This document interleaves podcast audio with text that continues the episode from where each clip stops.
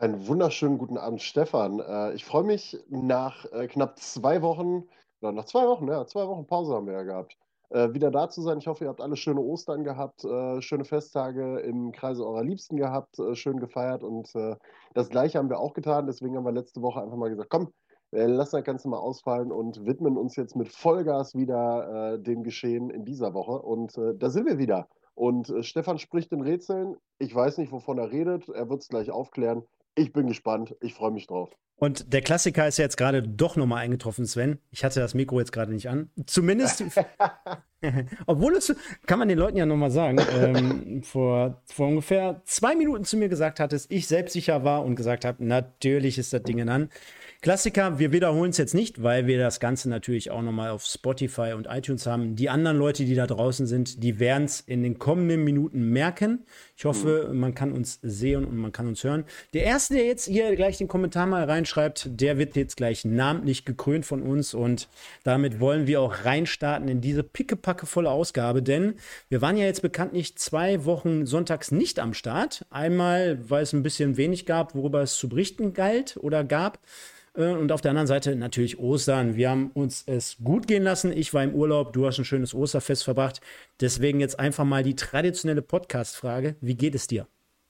Äh, soweit gut. Ich war jetzt ähm, die Woche ein wenig erkältet, aber ansonsten ein schönes Osterfest verbracht im Kreise der Liebsten. Äh, sehr, sehr gut. Ein bisschen Urlaub gehabt diese Woche, ein paar organisatorische Dinge gemacht und äh, ja, ich hoffe, dir geht's ähnlich gut, Stefan. Genau, und damit auch äh, de, die erste Auflösung für all diejenigen, die uns jetzt gerade nicht gehört haben, aber für die, für die Podcast-Freunde da draußen. Und zwar, ich habe ja gesungen, Live is Live, na, na, na, na, na. Und äh, ich habe gemerkt, ähm, es tat mal ganz gut, so auch so zwischen der Saison, auch mal vielleicht einen Sonntag mal ein bisschen weniger Stress zu haben. Der eine oder andere wird ja auch gemerkt haben, dass ich in Amerika war und da war mal ein ganz anderes äh, Feeling vor Ort.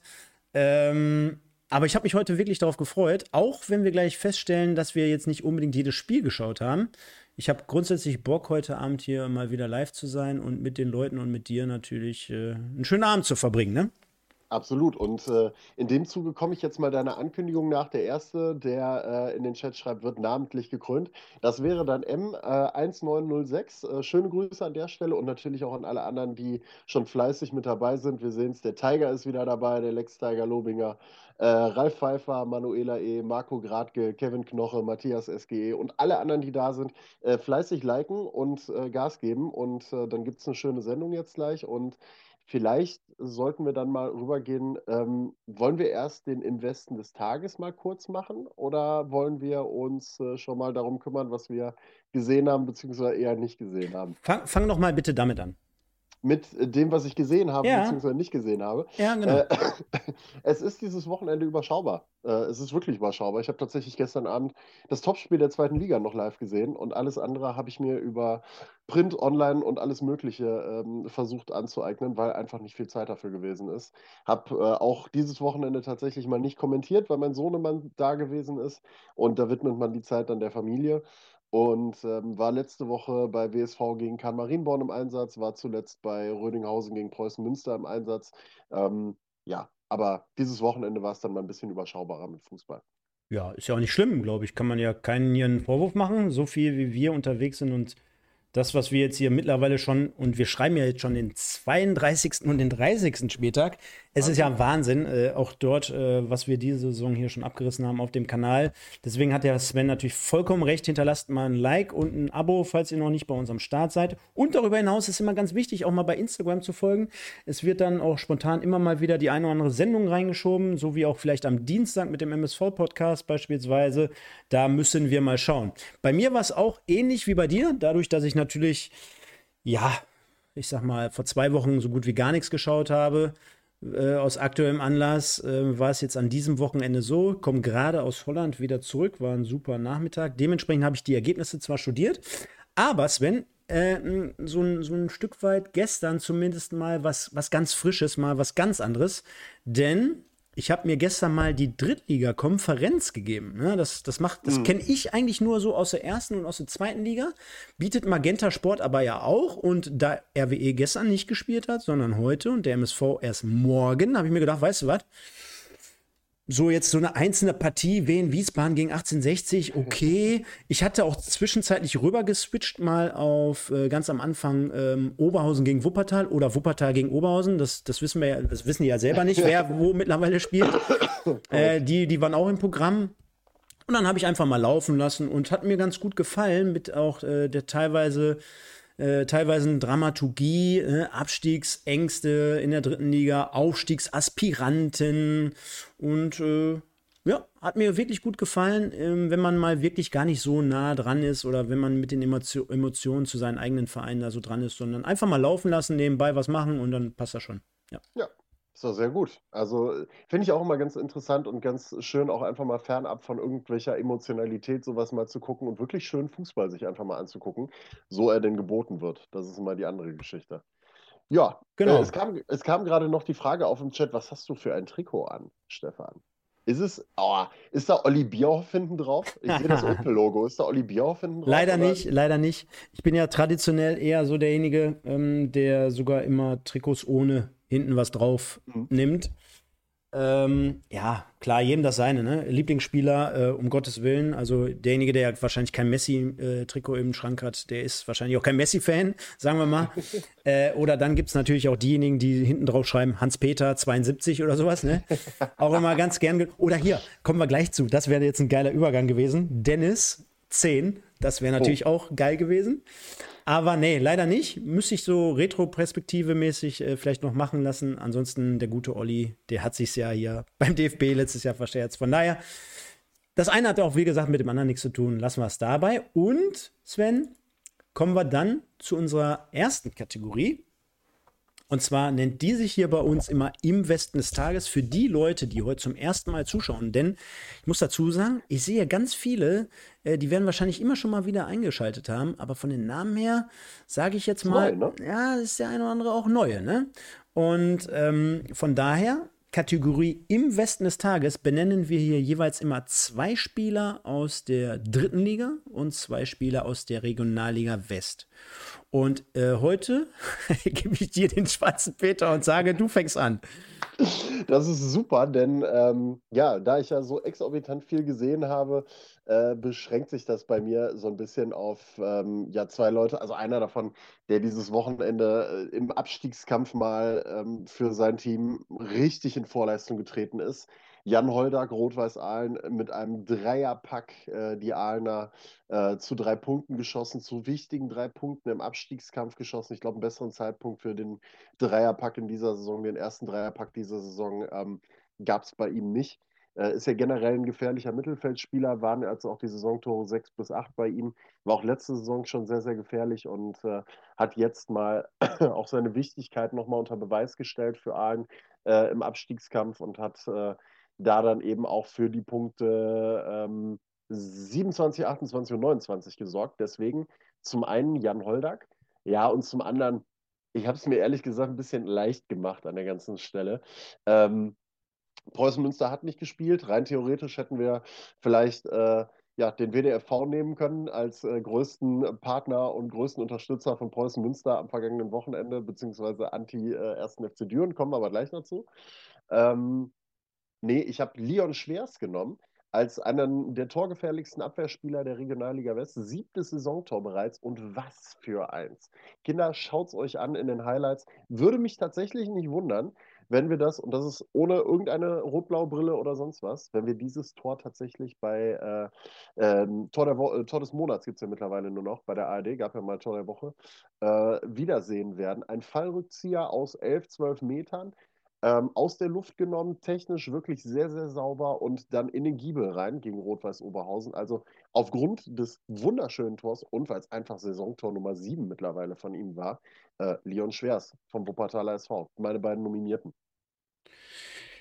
Ja, das ist doch schon mal was. Und ich gucke mir gerade noch mal im Hintergrund einen Treffer an. Du hast es nämlich angesprochen, die Highlights. Und für all diejenigen, ja, die kann man sich auch auf der einen oder anderen Plattform immer mal wieder geben. Ähm, ich habe meine beiden hier schon im Hintergrund eingeloggt. Du siehst es jetzt noch nicht, denn ich äh, drücke gleich auf Abschuss. Denn ich nominiere zwei Leute. Den einen, den hören wir jetzt mittlerweile hier gefühlt jede Woche. Das ist einmal unser Kollege Justin, Justin Ginma. Der Genie, der Genie aus Dortmund. Äh, schönes Tor gegen Meppen zum 1 zu 0, oh. auch kein unwichtiges in dem Fall. Ja. Also der Junge, der kann es nicht nur beim 5-0 gegen Duisburg, sondern auch beim 1 zu 0 gegen Meppen. Denn wir erinnern uns, wir haben auch vor Wochen immer mal wieder BVB 2 hier so mit reingenommen und haben gesagt, oh, jetzt stehen die hinten drin, die werden doch alles dafür tun und auf eine Karte setzen. Jetzt spielt Thomas Meunier in der Halbzeit in der U23. Wahnsinn, rote Wahnsinn. Erde. Meunier bei der WM noch letztens mitgespielt, jetzt spielt er auf einmal vor, weiß ich nicht, 2000 Zuschauern. Gegen, gegen Ernst Middendorf. Gegen Ernst Middendorf. Das wäre auch ein geiler Slogan gewesen. Meunier gegen Middendorf. Ja, äh, Mindorf. Super. Mindorf. Super. Ne? Nee, also ähm, hat jetzt nicht nur irgendein Tor gemacht, das gibt äh, Dortmund mit Sicherheit richtig viel Platz im Abstiegskampf. Äh, sechs Punkte gegen Duisburg, gegen Meppen, äh, auch gegen direkte Konkurrenten um solche Plätze im hinteren Drittel. Von daher, und erwähnenswert, mit seinem, ich glaube, schwächeren linken Fuß aus der Distanz. Mhm. Äh, Fernschuss, äh, schönes Tor und von daher eine Nominierung wert. Und dann kommen wir, Sven, und das ist ja so ein Verein, der läuft hier immer eigentlich gefühlt unterm Radar, aber dann auch wiederum nicht. Denn der SC Verl, wir erwähnen ihn immer sehr, sehr positiv. Und du kannst dir jetzt mit Sicherheit schon fast vorstellen, wen ich da meine. Mhm. Denn es gibt einen Spieler, der auch dort gar nicht so diesen riesen Namen trägt, der aber schon mal die eine oder andere Station hinter sich hatte und der einfach diese Saison speziell durch Leistung überzeugt. Und der hat unter anderem zwei Tore gegen Aue erzielt und davon noch eins wie, ja, wie hat der Kommentator in der Konferenz gesagt? Maradona oder Messi-Style. Mit dem linken Außenriss, Torvaler. Und er zieht ihn dann mit dem linken Außenriss in den rechten Giebel rein. Tolles Tor. Nicolas Sessa. Ja, okay. Kann ich sehr, sehr gut nachvollziehen, die beiden. Also ich bin gespannt, wer es wird. Wir haben, mhm. diesmal muss man ja sagen. Offenes Rennen, kein, ne? Mhm. Es ist ein wirklich offenes Rennen. Es ist kein klarer Favorit dabei. Also ich bin gespannt. Jetzt Jetzt ist Fußballexpertise gefragt. Jetzt ist nämlich nicht mehr nur Fan sein gefragt mit MSV oder RWE. Eben, kann ja jeder, äh, ne? Eben, kann jeder. Und RWE hat halt heute leider nur mal nicht ganz so viel Grundlage dafür geboten, dass man da jemanden nehmen könnte. Aber warten wir mal ab. Ähm, auflösen werden wir das Ganze am Sendungsende. Wir sind gespannt, was dabei rauskommt. Und äh, ich glaube, wir starten dann einfach jetzt mal, gestartet hast du das Ganze, ähm, ja, mit der Regionalliga West rein und arbeiten uns dann in die dritte Liga wieder vor, so wie wir das seit ein paar Wochen nee. machen. Eine Sache haben wir noch vergessen. Oh, was haben wir vergessen? Dennis Grossauschel. Ja, guck sie doch natürlich, an. Natürlich, natürlich. Du den denn vergessen? Wir wollen doch unseren Dennis Lerche nicht vergessen. Äh, ich habe tatsächlich heute mal nachgeguckt, noch mal rein. Momentan stagniert es ein bisschen. Also, ei, ei, ei. 507. Mhm. Ähm, sind, also über die 500 sind wir drüber. Nächstes Ziel, hatten wir ja gesagt, sind 600 Follower für ihn. Also Schritt für Schritt das Ganze. Wir wollten ja mal zum Saisonende 1000 schaffen, aber dafür muss der Dennis halt auch mal ein bisschen Content liefern. Mal ab und an ein paar Beiträge hochladen, mal eine Story machen oder sowas in der Richtung. Vielleicht ja sowas, ich meine, er hört uns ja zu, aber was meistens bei äh, in Hollywood, und ich war ja letztens noch da, du erinnerst dich, äh, mhm. vielleicht einfach mal so Schlagzeilen, äh, hat, im, hat im Lotto gewonnen, 6 Millionen gehen an Dennis Lerche oder Scheidung, fünfte Kind, oh, keine Ahnung, äh, irgendwie so ein bisschen Skandale rund um Dennis. Ne? Da, da würde ihm vielleicht ein bisschen gut tun für die, für die Followerschaft. Ja, das auf jeden Fall. Ähm, vielleicht auch einfach mal wieder ein paar Tore schießen. Kannst du natürlich, Kann natürlich kannst auch du, sein. Kannst du natürlich nicht wenn du ständig mit Gelb-Rot vom Platz fliegst. Ne? Das muss man auch sagen. Also Dennis begrenzt ja seine Spielzeit selber gerne mal ein bisschen, aber wir wissen ja auch, äh, er will vor allen Dingen in der neuen Saison ähm, dann auch wieder voll durchstarten. Am besten natürlich mit der SG Wattenscheid in der Regionalliga. Das werden wir sehen, ob das klappen wird. Ähm, könnte schwierig werden, sehen wir gleich mal noch mal ein bisschen genauer hin. Ähm, aber Zielsetzung ist natürlich schon Gas geben, Regionalliga West spielen. Dass er es kann, hat er gezeigt ähm, und ist halt einfach mal wieder ein markiger Kerl im Fußball. Haben wir wenige von, deswegen folgt dem Kerl gerne auf Instagram, DennisLerche38. Äh, er freut sich, glaube ich, über jeden, der mit dabei ist. Und äh, Dennis, wenn du uns heute siehst, schöne Grüße. Mach mal wieder ein bisschen was auf dem Account. Ein paar Bilder, ein paar Stories, ein bisschen was machen. Vielleicht auch nächste Woche mal wieder ein Tor schießen, ein bisschen jubeln dann und hochladen. Alles, alles kann, nichts muss. Genau, und dann äh, würde ich sagen, mit einem, und wir haben ja, du hast, wann hast du es geschrieben? Ich glaube gestern oder heute, wo wir die Themen nochmal durchgegangen sind.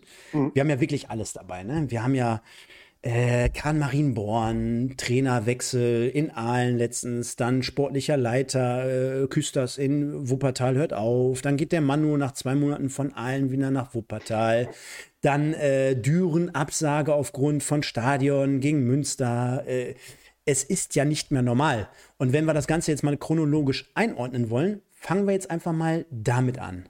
Düren gegen Preußen Münster. Spielabsage. Auf, mit dem aktuellsten Thema fangen wir mal an, genau. So, und jetzt wird die ganze Nummer ja richtig kurios. Also, grundsätzlich hieß es ja, das Spiel kann in Düren nicht stattfinden, solange der Gästeblock nicht vernünftig ausgebaut ist, Baumaßnahmen durch sind und das Ganze abgenommen ist. So. Der erste FC Düren hat alles dran gesetzt, dass er das Ganze machen kann, dass, das, ähm, dass die Umbaumaßnahmen bis zum Münsterspiel fertig sind und ging, glaube ich, am Freitag raus ähm, mit, einer, äh, mit einem Social Media Post, wo dann drin stand: Hey, wir haben es geschafft. Der Gästeblock ist fertig, ist alles von der Polizei abgenommen. Spiel gegen Preußen Münster kann wie geplant stattfinden. Keine 24, 24 Stunden später kommt die Nachricht, dass das Spiel abgesagt worden ist, weil keine Ausweichspielstätte zur Verfügung steht.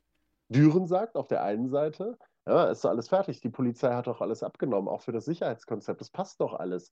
Der Verband sagt, nee, ihr habt ja keine Ausweichspielstätte benannt und habt euch nicht das Go geholt. Die hätten alternativ bei Wegberg Beek wohl spielen sollen, können, müssen, wie auch immer, hatten aber kein Go dafür, dass sie es wirklich machen dürfen und äh, konnten dem Verband nichts vorlegen bis Freitagmittag, ähm, wo die aber parallel eigentlich die Zusage von der Polizei hatten und gesagt haben, ja, ihr habt alle Auflagen erfüllt.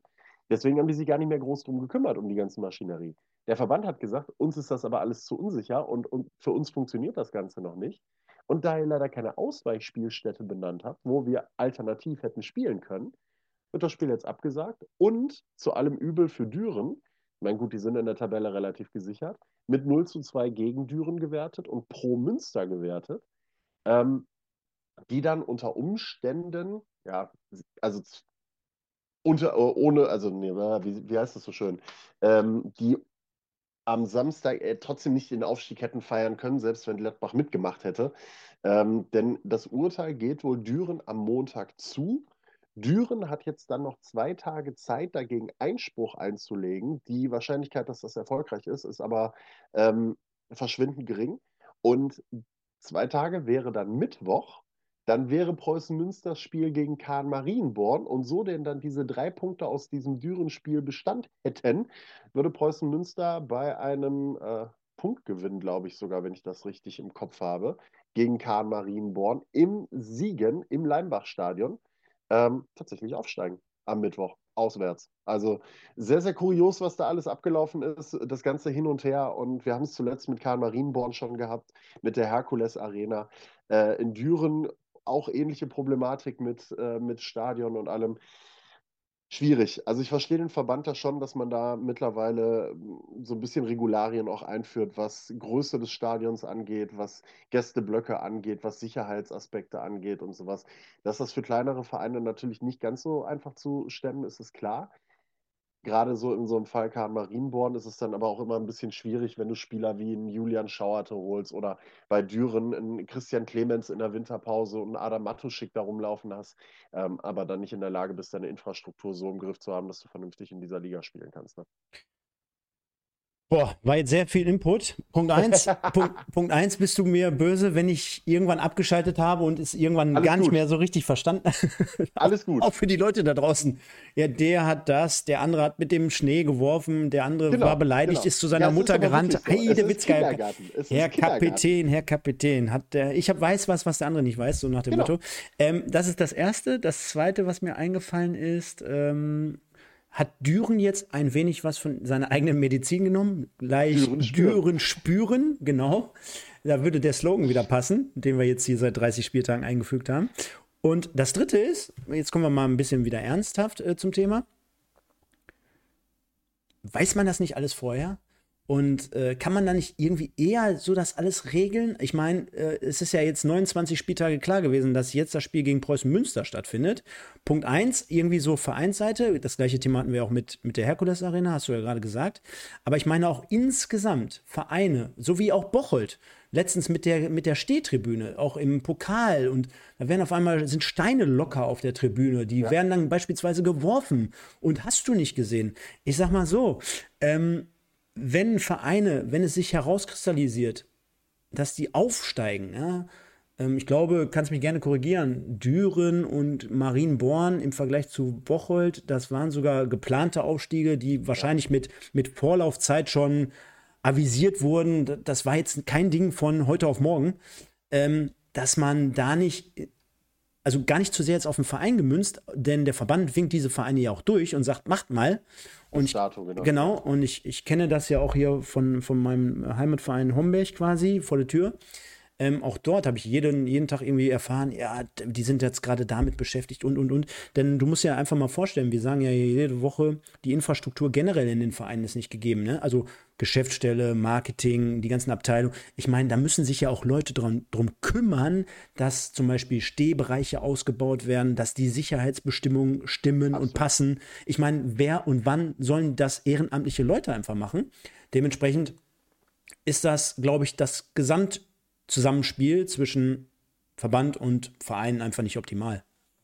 Absolut. Also es ist ja, wie du sagst, es ist bis dato ja immer sehr, sehr viel durchgewunken worden. Es gab für die Regionalliga eigentlich keine große Zulassungsbestimmung. Du musstest, glaube ich, eine Bürgschaft von 35.000 Euro unterliegen und das war's. Ähm, mehr musstest du am Ende des Tages nicht unbedingt können. Und jetzt geht der WDFV halt auch in durchaus richtigerweise her, und sagt, pass mal auf, wir haben hier ein paar Vereine, die haben auch ein durchaus höheres Fanaufkommen, die bringen auch ein bisschen was mit. Stichwort Alemannia Aachen, Stichwort Preußen Münster, Stichwort auch Rot-Weiß Oberhausen, die einen ganz guten Zuschauerschnitt haben. Und dann muss es halt so sein, dass wir hier ein Stück weit eine Profiliga sind. Viele Vereine spielen auch unter Profibedingungen. Rödinghausen hat das zuletzt auch gesagt. Die ähm, Spieler dort sind voll angestellt, da wird nicht mehr nebenbei noch gearbeitet. Natürlich gibt es die Vereine auch, aber die, es mehren sich die Vereine, die unter vollprofessionellen Strukturen arbeiten. Ja, und da muss das Umfeld so sein. Und deswegen habe ich das gerade eben gesagt. Wenn du dir wie Düren oder auch wie Karl Marienborn ehemalige Bundesliga-Profis da reinholst und das nicht nur ein, sondern mehrere, die erste, zweite Liga gespielt haben, sprich da Geld investierst, ja, sorry, dann muss ich aber auch mal gucken, wie du sagst, das ist ein Aufstieg gewesen, der geplant gewesen ist. Da muss ich auch ein bisschen was in die Infrastruktur investieren. Und das ist halt in beiden Fällen nicht der Fall gewesen. Deswegen, weil in, in Siegen dann eben die Lichter ausgehen und man nicht im Leimbach-Stadion spielen will, geht Kahn Marienborn runter in die Kreisliga C. Das ist dann so. Ähm, und deswegen hat der erste FC Düren jetzt, wie du sagst, seine eigene Medizin zu spüren bekommen und hat Spüren, Spüren erlernt und äh, die drei Punkte aller Voraussicht, aller Voraussicht nach äh, nach Münster abgegeben am Grüntisch. So viel dazu. Und ich würde sagen, wir gehen jetzt mal so ein bisschen ein Stück weit trotzdem ins Sportliche, denn es gibt eine Erfolgsgeschichte. Jetzt könnte man sagen, auch dort dieses Thema über Wochen und Monate begleitet Sven. Andreas Golombek war ja mein Lieblingstrainer in der Regionalliga West. Jetzt, jetzt ist er weg. Jetzt ist auch der Manu weg und allen gewinnt. Schwupps. Was soll ich dir sagen? Also ich habe das gestern zu einem Kumpel gesagt. Das ist, ähm, Gatter war zwei Monate in Aalen und äh, sein, seine, äh, seine zwei Monate werden immer damit verbunden sein, dass er Andreas Golombek rausgeworfen hat. Ist auch gut. Er hat direkt mal einen Fußabdruck hinterlassen in der Historie von Rot-Weiß Aalen.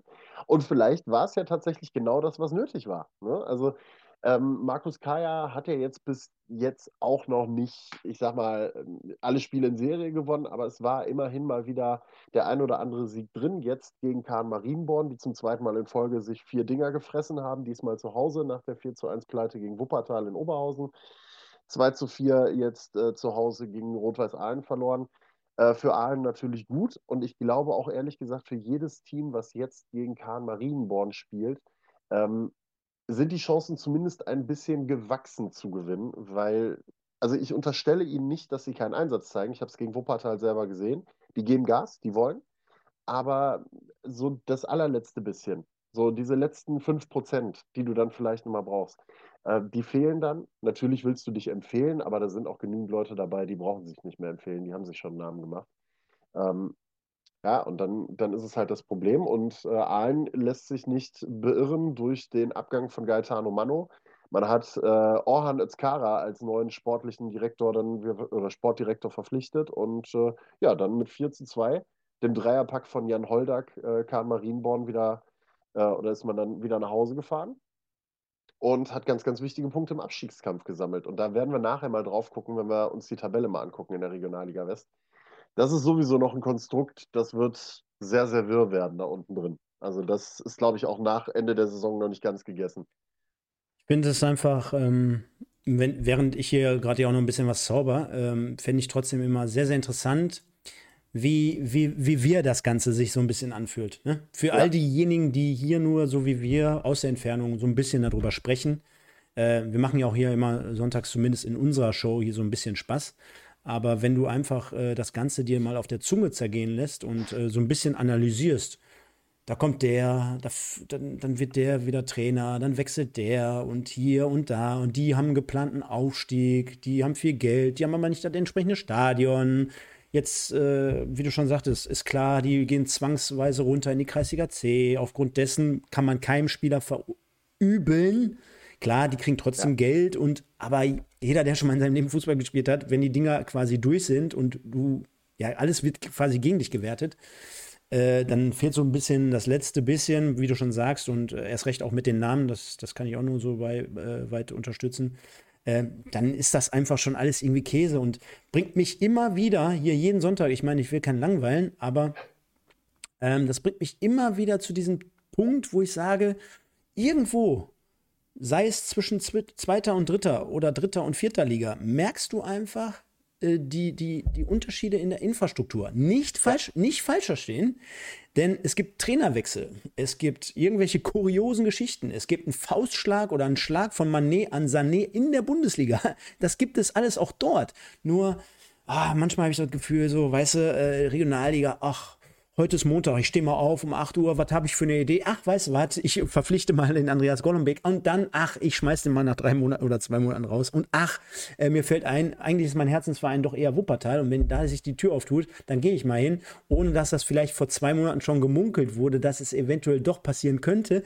Boah, ich weiß nicht, das ist alles irgendwie so ein bisschen, ne? Dann die Steine in Bocholt auf der Tribüne, dann. Das ist komisch. Also es mutet wirklich alles irgendwie sehr, sehr kurios an. Das hat, ich äh, benutze gerne diesen Begriff Pommesbude dabei. Also es hat irgendwie so ein bisschen, ich weiß nicht, das hat alles irgendwie so einen gewissen Geschmack immer mit dabei. Du willst professionell sein, diese ganze Liga will professionell sein, aber sie ist es in vielen Punkten einfach noch nicht. Du merkst, das ist wirklich die Liga, wo bei einigen Vereinen höchste Professionalität auf wirkliches, völliges Amateurtum trifft bei einem anderen Verein. Also ich habe es in Rödinghausen gesehen, ich war beeindruckt, von Rödinghausen, von der, ähm, von der Haupttribüne, von den Leuten, die dort arbeiten, wie die aufgestellt sind. Wirklich fantastisch. Man kann von dem Verein selber natürlich aus Fansicht halten, was man möchte, ganz klar. Aber die sind super aufgestellt und ähm, sind höchst professionell. Die haben eine Gehaltsobergrenze. Die haben Spieler, die da komplett äh, unter Vertrag sind und die sagen ganz klar, wir haben hier Spaß dran an der ganzen Geschichte, aber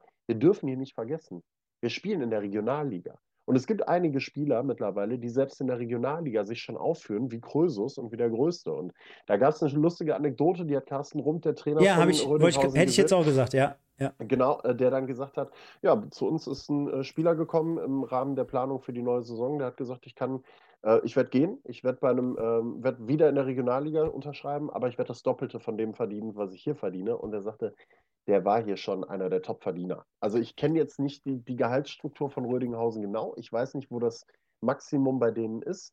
Ähm, ich habe eine Vermutung, aber es, es, heißt auch, man munkelt auch, dass es einige Vereine gibt, die aktuell auch schon sehr, sehr stark aufrüsten. Einer davon ist Schwarz-Gelb und am Tivoli beheimatet, ähm, der horrende Gehälter zahlt. Also wo. Ähm, Hätte ich jetzt ähm, sofort gesagt, Alemannia Aachen, ja. Also, wo der ein oder andere Spieler, das sind alles Gerüchte. Ich habe keine, keine bestätigten Infos darüber. Bitte seht es mir nach. Ähm, aber es gibt die äh, Gerüchte und Aussagen, dass angeblich es dort Spieler geben soll, die im fünfstelligen Bereich monatlich verdienen sollen. Knapp fünfstellig oder etwas über, ähm, sprich sechsstellig im Jahr rauslaufen sollen. Brutto, wir reden von Bruttobeträgen natürlich. Wer, wer und wie viel? Keine Ahnung, kann ich dir nicht sagen. Ach also, komm, jetzt hau mal ich, raus. Nein, weiß ich wirklich nicht. Vielleicht weiß, weiß Dennis Lerche es ja, weil er, vielleicht, vielleicht, hat, vielleicht hat er sogar ein Angebot und er war gerade übrigens da am Start hier bei uns. Schöne Grüße. Sehr gut. Ähm, nein, aber das, da soll es angeblich wirklich Spieler wohl geben. Ob es jetzt nur bei Alemannia Aachen ist, ich habe die Info bekommen, dass es mehrere Vereine gibt in der Regionalliga, die dem Spitzenfeld äh, zuzuordnen sind, die ähm, in der neuen Saison dermaßen angreifen wollen, dass sie damit horrenden Gehältern um sich werfen. Ich bin gespannt, wir werden sehen und es ist natürlich immer eine Wette auf die Zukunft. Ganz, ganz schwierig.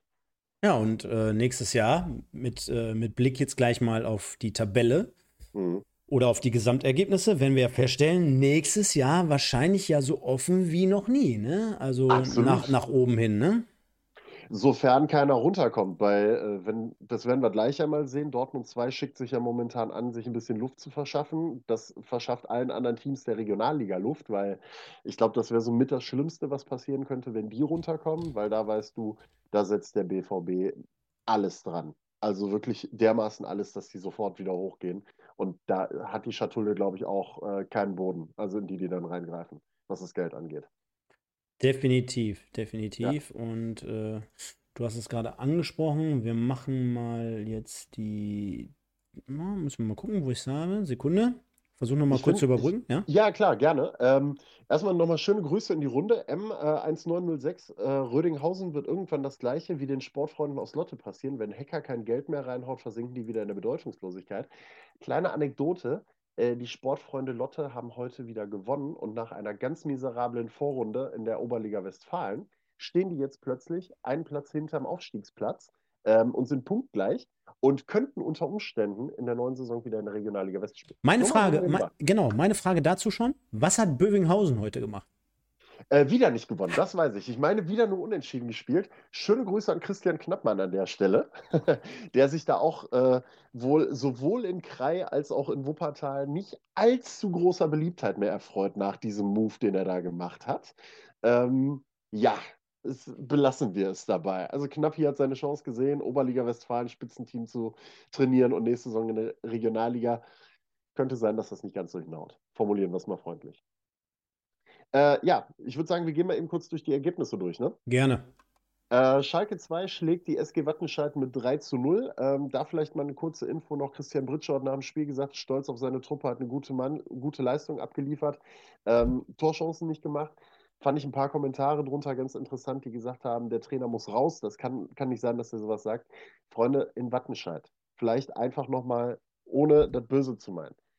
Die Mannschaft, die da auf dem Platz steht, die hat ein gutes Oberliganiveau. Der Kader ist von der Qualität her in meinen Augen ein sehr guter Oberligaverein, aber hat eigentlich nicht in der kompletten ersten Elf, geschweige denn in, der, in den 23 im, im Kader, eine durchgehende Regionalliga-Qualität. Das ist einfach so. Die müssen 110 Prozent in jedem Spiel abliefern, damit sie Punkte holen in der Regionalliga. Und wenn das nicht funktioniert, dann passiert sowas. Dann kriegst du da halt 3 zu 0 einen auf den Sack. Das vielleicht einmal nochmal so nebenbei. Ich weiß nicht, wie da deine Einschätzung ist, Stefan, zum Thema Wattenscheid.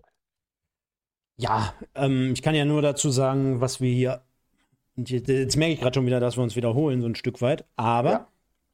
ähm, für mich haben die viele Sympathien dazu gewonnen. Ne? Unter anderem so, so wie illustre Typen wie mit dem Dennis, wo wir ja auch immer wieder ein bisschen Spaß machen. Aber ich kann mich auch an das wilde Spiel gegen Preußen Münster zu Hause in der Loheide erinnern. Ich kann mich an die eine oder andere Überraschung äh, erinnern. Äh, alleine auch das Flair mit, mit dem Stadion, sage ich jetzt mal, auch wenn da jetzt nicht bekannt dafür ist, dass, äh, ja, wie in Rio de Janeiro im Maracanã, aber ähm, ja, ähm, hatte ich ja damals schon mal gesagt. Ähm, Wattenscheid stand aus meiner Sicht jetzt so, so wie ich es empfunden habe, vor ein paar Jahren mal auch so ein bisschen dafür, dass man ja auch versucht hat, diesen Geldweg wieder zu gehen. Ähm, ganz früher war es die Zeit mit, äh, sag schnell, mit Suleiman Sané, dem Vater ja. von Leroy, äh, ähm, Marek Lesniak. Äh, erste Liga, das waren damals noch äh, sensationelle Duelle, auch mit Bayern München. Danach ist man ja so ein bisschen in der Versenkung verschwunden. Dann hatte ich so das Gefühl, weiß nicht, wie lange ist das jetzt her? Alles zwischen fünf und zehn Jahre, glaube ich dass man dort auch diesen Geldweg gegangen ist. Äh, dann ist man jetzt wirklich ein, Stück weit runtergesackt im wahrsten Sinne. Und man hat jetzt versucht, äh, mit normalen und vernünftigen Mitteln das Ganze wieder auf Kurs zu bringen. Äh, dass das jetzt nicht sofort funktioniert, beziehungsweise vielleicht der Spagat zwischen Oberliga und Regionalliga nochmal ein ganz anderes Fund ist, sieht man alleine auch am Kader. Ne? Denn ich meine, so wie du gesagt hast, ich würde den Jungs jetzt niemals unterstellen, dass sie nicht ihr letztes Hemd da geben würden oder dass sie es nicht versuchen würden. Ähm, manchmal ist Fußball auch äh, relativ einfach zu beschreiben, denn äh, manchmal fehlt auch irgendwie ein Stück weit, gar nicht böse gemeint, aber irgendwo am Ende auch mal die Qualität. Und ähm, ich glaube, bei etlichen Spielen hast du es bei der SG gesehen, Das, da, stehen wirklich Jungs auf dem Platz, die es probieren. Aber gut, hast du gerade selber gesagt, bei Aachen, da verdient der eine oder andere fünfstellig. So, bei Preußen Münster wird es nicht anders sein. Beim Wuppertaler SV kann ich mir gut vorstellen, gibt es den einen oder anderen Spieler, äh, dank äh, Herrn Runge, äh, der jetzt auch nicht unbedingt schlecht verdient, weil sonst würde ein Walde Drama oder ein, äh, ein Stiepermann, äh, die würden da jetzt nicht zaubern. Ne? Von daher. Deswegen, also das ist genau das, was ich meine. Die SG ist ein super nahbarer, ein toller, bodenständiger Verein. Das sollten sie sich bitte bewahren, auch im Umfeld, auch von den Fans her. Das hat in den letzten Jahren super funktioniert. Man hat sich wieder auf gesunde Beine stellen können. Man konnte das Ganze vernünftig wieder entwickeln. Und zu so einer Entwicklung gehört dann auch mal der ein oder andere Rückschlag. Und ähm, geht einfach vernünftig bitte damit um dann habt ihr ein gutes Fundament und werdet nicht wieder direkt irgendwie, wie so viele Vereine jetzt, siehe Hertha BSC beispielsweise heute wieder, einfach äh, verfallt nicht in Aktionismus, sondern haltet daran fest, ihr habt eine geile Truppe beisammen, ihr habt da wirklich Leute auf dem Platz stehen, die ihr letztes Hemd für die SG Wattenscheid geben und sich in jedem Spiel zerreißen, auch wenn es nicht reicht. Wie gesagt, irgendwann ist es ein Qualitätsaspekt, ähm, aber nichtsdestotrotz behaltet euch das alles bei und äh, ja, Deswegen, ähm, das zu dem Spiel. Düssel den Rest machen wir schnell. Düsseldorf 2 gegen Fortuna Köln 0 zu 0. Strahlen verliert im kleinen, äh, kleinen Niederrhein-Derby gegen Gladbachs Zweite 1 zu 2. Mit einem Unentschieden in diesem Spiel hätte es rein theoretisch den Aufstieg am grünen Tisch geben können. Für Preußen Münster gab es am Ende jetzt nicht. Köln 2 verliert zu Hause gegen Aachen äh, mit 0 zu 2. Yannick Mause zeigt sich wieder treffsicher kurz vor Schluss, macht den Deckel drauf. Lippstadt gewinnt 3 zu 0 gegen Bocholt, sichert sich damit den Klassenerhalt. Ein Jahr weiter in der Regionalliga West. Schöne Grüße an den sympathischen Verein aus Lippstadt, dass ihr nächstes Jahr wieder mit dabei sein dürft. Macht immer eine super Arbeit da und wirklich auch immer sehr, sehr geräuschlos. Karl Marienborn, gerade besprochen, 2 zu 4 gegen Rot-Weiß Aalen zu Hause verloren. Rot-Weiß Oberhausen 2 zu 2 gegen den Wuppertaler SV. Der WSV die bessere Mannschaft, gerade in Halbzeit 1, hätte deutlich höher als 1 zu 0 führen müssen. Hat das nicht gemacht hat sich dann äh, nach Wiederanpfiff das 1 zu 1 gefangen. Semi Güler dann mit Saisontor Nummer 17, der hat seine Treffsicherheit wiedergefunden mit der 2 zu 1 Führung. Und als alle dachten, das Ding ist durch, kamen Nils Winter und Sven Kreier in Minute 92 und haben noch den Ausgleich gemacht. 2 zu 2 also im offiziellen Heimspiel für RWO. Nächste Woche gibt es wieder ein offizielles WSV-Heimspiel in Oberhausen gegen den ersten FC Düren. Mal schauen, wie es da dann aussieht. Also Oberhausener Wochen für den WSV. Und Rödinghausen gewinnt 2 zu 0 gegen Wiedenbrück. Ähm, ja, und das Spiel Düren gegen Münster abgesagt. Gucken wir noch fix auf die Tabelle. Genau. Und da werden wir wieder sehen, oben, oben Münster, unten Strahlen und dazwischen haben wir noch 16 andere Vereine. So ungefähr. So, und vielleicht, Entschuldigung, äh, vielleicht ähm, dazwischen einmal noch ganz kurz. Also Preußen Münster, ich habe es gerade gesagt, die müssen natürlich am Mittwoch gewinnen gegen Karl Marienborn. Gewinnen Sie am Mittwoch Ihr Spiel gegen Kahn Marienborn, sind Sie aufgestiegen. Führt kein Weg mehr dran vorbei, ist der Drops gelutscht. Und die Wahrscheinlichkeit ist relativ groß. Also ich gehe davon aus, dass im Leimbach-Stadion eine große Abordnung an Münsteraner Fans sein wird, die dann äh, Pi mal Auge gegen 21.15 Uhr richtig ins Feiern geraten werden und ihren Drittliga, ihre Drittliga-Rückkehr feiern werden. Ähm, aber wir sparen uns die Glückwünsche dann fürs nächste Wochenende auf. Ja, und dahinter Gladbach 2 relativ sicher auf Rang 2, der WSV relativ sicher auf Rang 3. Rödinghausen kommt wieder zurück so ein bisschen. Ja, es tummelt sich alles so ein bisschen eng bei eng beieinander. Und unten die Abstiegsregion wird halt interessanter. Denn da strahlen weg, also so gut wie weg. Ähm, da geht es jetzt nur noch darum, wenn sie, wenn sie den nächsten Spieltag äh, nicht gewinnen, dann ist es auch rechnerisch durch das Thema. Äh, Karl Marienborn noch oben mit in der Tabelle drin, eigentlich auch weg. Hast du schon zwei Absteiger. Und Stand jetzt gibt es nur einen weiteren Absteiger, weil aktuell keiner aus der dritten Liga in die Regio West runterkommt. Und das wäre die SG Wattenscheid. Und da gibt es ja immer noch ein offenes Verfahren, dass unter Umständen noch drei Punkte aus dem Spiel gegen Köln 2 den Wattenscheidern zugeschoben werden, die in der Tabelle noch nicht berücksichtigt worden sind. Weil ähm, Köln nämlich vier Spieler Ü23 eingesetzt hat, auch gleichzeitig auf dem Spielfeld hatte, was laut Regularien nicht erlaubt ist. Ähm, das Verbandsgericht hat für Wattenscheid entschieden. Die Kölner haben Berufung eingelegt. Das Ganze soll jetzt irgendwie in den nächsten Tagen dann auch durch sein, damit man dann endgültiges Ergebnis hat. Und wäre dem so, dann wäre es richtig, richtig eng, weil dann wäre die SG Wattenscheid auch nah an Aalen dran und an den Kölnern dann hinterher dran. Und dann haben wir da ein richtig geiles Abstiegsduell noch um den aktuell letzten verbliebenen Abstiegsplatz. Und ich will es schon mal anmerken. Es kann unter Umständen sein, dass ich am letzten Spieltag Fortuna Düsseldorf 2 gegen die SG Wattenscheid kommentiere. Und vielleicht haben wir da ein Abstiegsendspiel für die SG Wattenscheid. Und vielleicht, vielleicht kann ich dann im Paulianer-Stadion zusammen mit Dennis Lerche ein Bierchen auf den Klassenerhalt der SG Wattenscheid trinken. Wer weiß. Mal gucken, ob der Fußballgott es gut mit uns meint.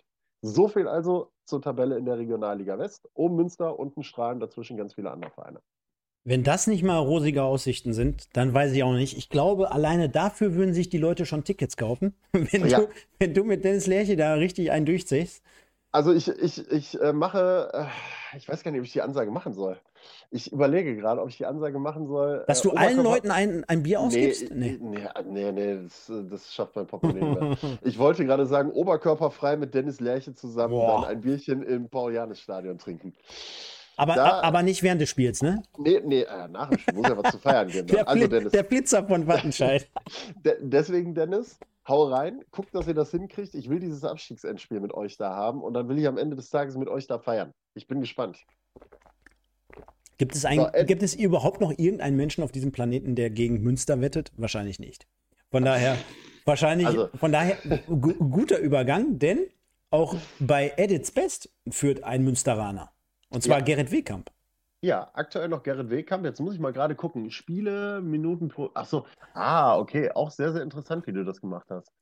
Ganz ehrlich, äh, wollte ich gar nicht so machen. Ist ein Fehler im System. aber, aber es passt ja, aber es passt ja. Gerrit Wehkamp aktuell noch immer der beste Torjäger der Regionalliga West. Serzi Migula kommt jetzt wieder ein bisschen rangerobbt und mal gucken, wer von beiden zuerst die 20-Tore-Marke äh, noch knackt. Malek Fakro ist auch geil, oder? Ja. Dass der sich da so hochgearbeitet hat. Der lief die ganze Zeit so ein bisschen unterm Radar, der Junge. Definitiv, definitiv. Bin gespannt, wo der ab dem Sommer eventuell spielt, ob der Bocholt noch weitermacht. Die haben übrigens heute bekannt gegeben für alle Essener unter euch. Kevin Grund und Marcel Platzek, beide im Sommer weg aus Bocholt. ja, aber bei Kevin steht ja schon fest, dass er ins Nachwuchsleistungszentrum wechselt von Rot-Weiß Essen. Genau, Marcel Platzek weiß man offiziell noch nicht, wo er hingeht. Ich könnte mir aber ehrlich gesagt vorstellen, dass auch der in irgendeiner Form bei RWE mit eingebunden werden könnte, wenn er denn seine Karriere jetzt beenden sollte. Falls nicht, ähm, ich glaube, also ein Jahr Regionalliga bei so einem Verein wie Rot-Weiß Aalen oder sowas würde ich ihm nochmal zutrauen. Ja, definitiv, klar. Ich meine, ich meine, er ist. Ja, hast du jetzt Aalen gesagt? Ja, ja. Ja, von, von Kaliber her schon, aber äh, ich glaube, er ist jetzt gerade in dem Alter, er kommt ja hier bei mir aus der Gegend, ich glaube, er ist sehr, sehr heimatbezogen jetzt. Jetzt auch deswegen, glaube ich, dieser Move damals von Rot-Weiß Essen nach Bocholt, das war wahrscheinlich noch vertretbar. Äh, alles andere, auch wenn jetzt, wir reden jetzt hier nicht über Tausende von Kilometer, aber ich glaube, alles andere, selbst Aalen, wäre ein Stück weit weg. Äh, nee, nee, klar, aber das ist so ein, so ein Vielleicht nochmal vielleicht noch Kahn Marienborn, äh, Kreisliga C oder sowas. Das könnte ich mir gut vorstellen. SG Wattenscheid. Das, ey, ganz ehrlich, da wird er auch gut hinpassen, ne? So von seiner Spielart. Irgendwie. Irgendwie ja. Mit Lerche im Dopp boah, Doppelspitze, Lerche, Platzek, ey. Boah. Lerche, Platzek im Sturm. Das wäre schon stark. Da hagelt's, da hagelt's nicht nur Tore, sondern rote Karten. Ja. Geile Typen, geile Typen einfach die beiden. Ja, perfekt. So. Kommen wir mal zu, dran. Kommen wir mal, dran an Regio. Genau, kommen wir mal zur dritten Liga und darf äh, trotzdem nochmal der Hinweis an alle Leute, wir sind heute ein bisschen länger, äh, freuen uns auch, wenn ähm, Goch hat übrigens auch wieder gewonnen, sehe ich gerade, schreibt Toni on Tour. Lustiger und äh, kleiner netter Mann hier aus meiner Region von den Pottbolzern unterstützend. Also Leute, auch dort mal reingehen mal sich anschauen. Der Junge ist wirklich äh, immer jedes Wochenende unterwegs, ist elf Jahre alt. Einfach mal draufgehen, gucken, ist nicht nur beim MSV Duisburg, sondern wirklich, wie der Name auch schon hergibt, on Tour, on point, immer am Start und gibt sich echt Mühe. Könnt ihr supporten, könnt ihr unterstützen und einfach mal reinschauen. So. Und dann würde ich sagen, Sven, gehen wir jetzt auf volle Kanne mal rein. Wir haben es ja vorhin angesprochen, heute ein bisschen länger. Und mit zwei Besonderheiten. Der MSV spielt erst morgen, deswegen wird es jetzt gleich mal vielleicht so ein paar Minuten zu einer Preview kommen mhm. äh, gegen Viktoria Köln. Wir können insgesamt gleich mal die, ähm, die ähm, sag schnell, die Situation rund um den MSV und Rot-Weiß Essen beleuchten. Denn dann löse ich gleich meinen zweiten Jingle auf mit Der Herbst. Der Herbst, der Herbst ist da. Denn es wird langsam frostig um die beiden. So ein bisschen ungemütlicher, möchte man schon fast sagen. Aber wir kommen zuerst zum BVB gegen den SV Meppen. Dementsprechend 1 zu 0, ich habe es vorhin im Intro schon gesagt, der Sieg der kleinen Borussia aus Dortmund durch diesen Sonntagsknaller von Njinma. Schönes Tor mit links und ich glaube, wir können langsam aber sicher auch die, die Friedensfahne beim SV Meppen hissen. Ne? Also ja. so ein bisschen wie äh, vielleicht die Römer gegen die Gallier bei Asterix und Obelix. Äh, das wird nichts mehr, auch nicht mit Zaubertrank auf Seiten der Römer. Ja, sechs Spiele noch, elf Punkte Rückstand. Also es ist äh, auch unter Ernst Mindorp äh, ja nicht mehr wirklich vorwärts gegangen bei den Mappenern. Wenn du dir das mal anguckst, die Bilanz ist ja, ich versuche gerade mal einen Blick drauf zu werfen. Seit Januar diesen Jahres, also nur in diesem Jahr, haben die Mappener gesammelt zwei Siege geholt. So, und das in äh, einer richtig beachtlichen Anzahl an Spielen. 3, 4, 5, 6, 7, 8, 9, 10, 11, 12, 13, 14, 15. Ja, gut, wenn du in 15 Spielen zwei Siege holst, ne? ähm, dazu noch das ein oder andere Unentschieden, dann brauchst du dich nicht wundern. Gerade wenn du da unten wirklich einfach mal Siege benötigst, um da unten rauszukommen. Im Gesamten vier Siege Haken dran. Also Haken dran für die Mapner und die Dortmunder machen seit Wochen seit, oder seit den letzten, ja, jetzt muss man mal sagen, wie viele sind es? Zwei, drei Wochen, dass es da mal wieder so ein bisschen vorwärts geht. Ne? Also jetzt der Sieg gegen Meppen, ähm, zuletzt das äh, Knallerspiel gegen den MSV, haben wir jetzt nicht gesagt natürlich, aber ja, und in den letzten fünf Spielen vier Siege, ein Unentschieden. Chapeau. Also 13 Punkte aus den letzten fünf Ligaspielen und dabei auch zum Teil ordentlich geknipst. Ne? Zwickau 4-0 weggehauen, 60 München 4 zu 1 äh, Sieg, 5 zu 0 gegen den MSV. Also die haben sich mal eben eindrucksvoll wieder in der Liga zurückgemeldet und haben sich da unten richtig rausgearbeitet. Aber das war ja auch das, was wir ja erwartet haben. Wir haben ja gesagt, der BVB wird alles daran setzen, dass man da unten rauskommt aus der ganzen Geschichte. Das haben sie getan, indem sie vereinzelt auch den einen oder anderen Profi da unten reingestellt haben. Und äh, in den letzten fünf Spielen hat es dann richtig, richtig gut funktioniert. Und du bist zumindest jetzt erstmal mit einem sechs Punkte Sicherheitsabstand ausgestattet auf den ersten Abstiegsplatz. Also für die Dortmunder schon mal ein ganz ordentliches Polster. Mal gucken. Also in den nächsten Wochen kommt auch noch der ein oder andere interessante Gegner. Letzter Spieltag Osnabrück. Dann hast du Viktoria Köln, du hast Elversberg noch, du hast Ferl. Die sind auch nie greifbar irgendwie als Gegner. Das kann alles werden. So, aber du hast halt auch noch Aue und Bayreuth dabei. Ne? Und wenn du die beiden Spiele erfolgreich bestreitest in irgendeinem Maße, dann kannst du, glaube ich, an die Saison einen Haken machen und bleibst in der dritten Liga. Habe ich, hab ich eigentlich vorhin mal gesagt, äh, wie, ähm, wie katastrophal eventuell manchmal die Regionalliga plant oder wie die manchmal umgehen? Ich meine, ist auch schon crazy, wenn man in der heutigen Zeit noch Ernst Middendorp als Trainer verpflichtet. Ne? Geil, oder? Also vor allen Dingen habe ich, ich habe gestern auch das wieder. Also nichts gegen ihn persönlich, ne? Aber ich, ich, stelle mir vor, äh, ich als Supporter, als Fan vom MSV Duisburg und dann kommt die Nachricht, äh, der MSV steht mit dem Rücken zur Wand und verpflichtet nochmal Ernst Middendorp. Also da wäre ich auf also, die Barrikaden gegangen. Also, wir können ja mal gucken, ob wir Tobi Kraulich noch mal rankriegen, ob wir Kraule noch mal irgendwo sprechen können, dass der uns im Nachgang mal ein bisschen verrät, was so Ernst Middendorfs Trainingsmethoden gewesen sind. Das würde mich auch mal brennend interessieren. Mich würde mich würd auch mehr zuerst würde mich mal interessieren, ob er ihn überhaupt kennt. Auch die Geschichte. Das ist ja sogar teilweise vor der Genner, vor dem einen oder anderen aktiven Spieler noch gewesen, dass Ernst Mindorp in Deutschland erfolgreich gewesen ist mit Arminia Bielefeld.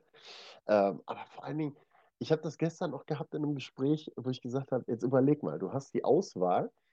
Björn Mehnert hat er ja hospitiert bei, äh, beim SV Meppen im Rahmen der Lizenz, Trainerlizenz. Mhm. Hat äh, dort wirklich über Monate Einblick gekriegt in die Abläufe auch, weiß, wie das Ganze läuft, hat sich beim WSV durchaus auch bewiesen, hat ja eine gute, einen guten Punkteschnitt gehabt, hat sich da gut entwickelt. Mhm. Du hast die Wahl zwischen einem Trainer, der wirklich vernetzt ist aktuell mhm. und das aktuelle Fußballgeschehen hat, mhm. drauf hat, gerade in der Ecke, und Ernst Middendorf.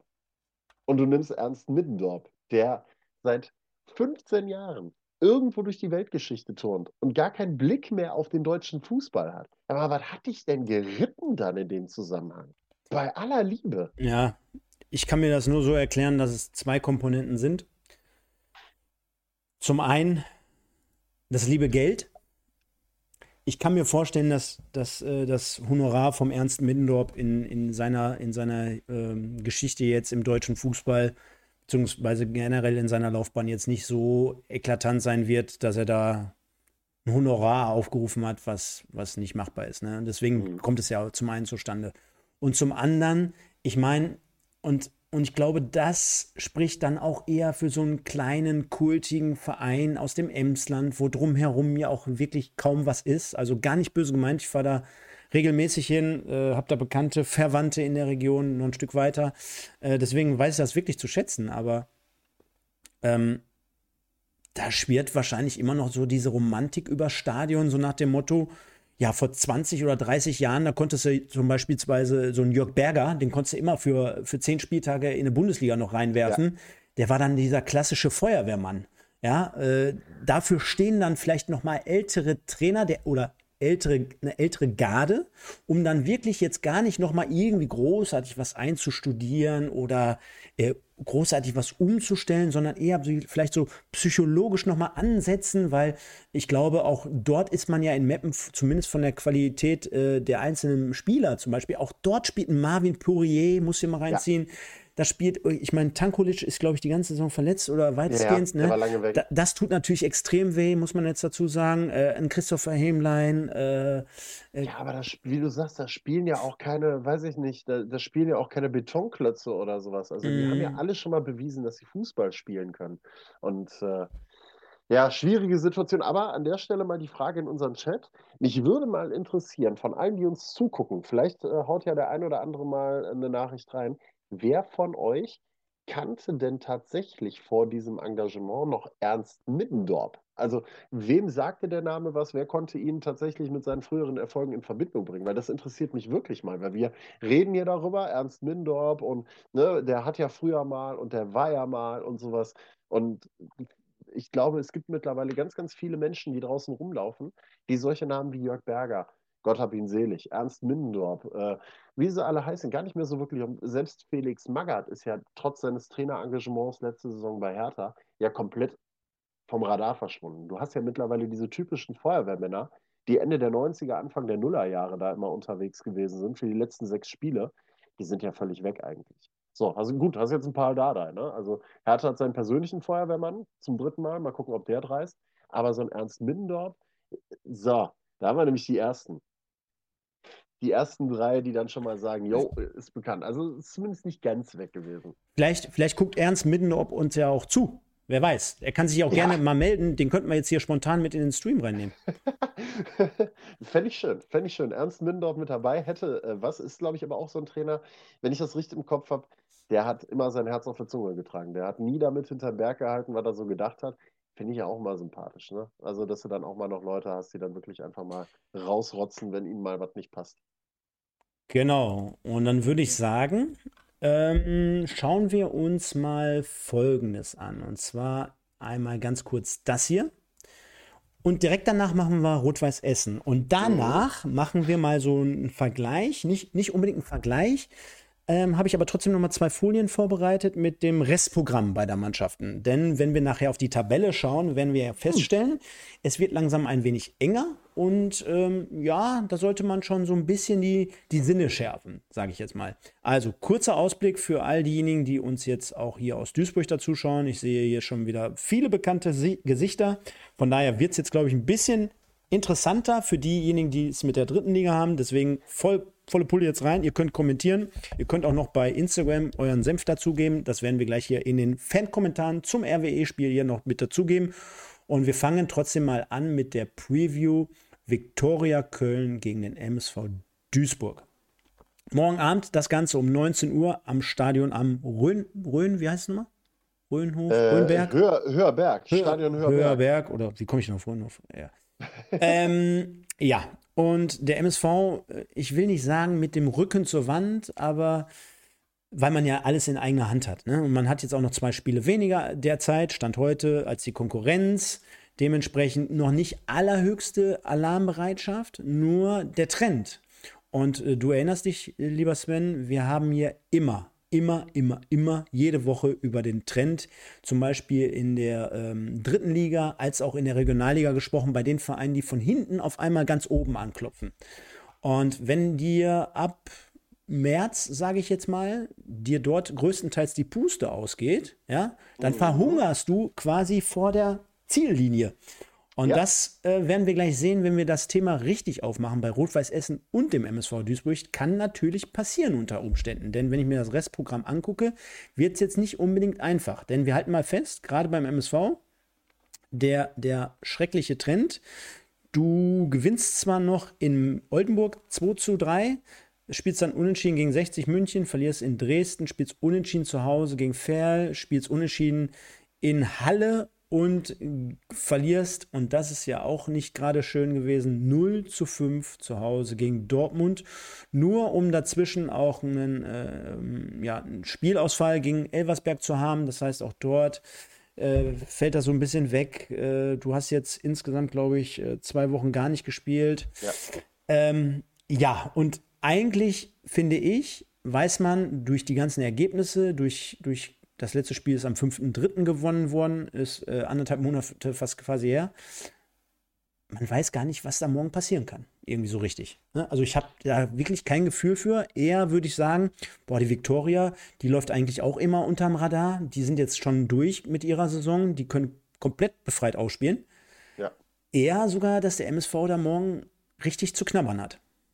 Also, dass das keine einfache Partie wird, ist, glaube ich, klar. Ähm, du hast es gerade gesagt, Viktoria äh, in der die können jetzt bereits einen Haken eigentlich dran machen an die ganze Geschichte, sind punktgleich noch mit 1860 und hatten ja sogar, also das darfst du ja auch nicht außer Acht lassen. Ne? Die haben ja in der Winterpause sogar noch mal ganz leicht nach oben Richtung Relegationsplatz geschielt und haben sich auch noch Mike Wunderlich zurückgeholt. Also, dass die Qualität haben, steht, glaube ich, außer Frage.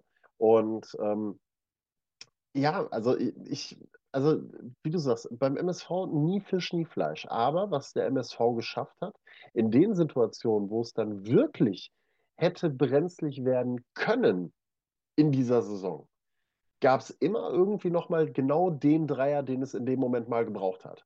Also die Mannschaft, das ist dann immer so, ja, okay, alles klar, ja, ist jetzt ein bisschen doof gelaufen, alles. Wir wissen, jetzt müssen wir gewinnen, jetzt müssen wir abliefern und dann kommt der Dreier auch.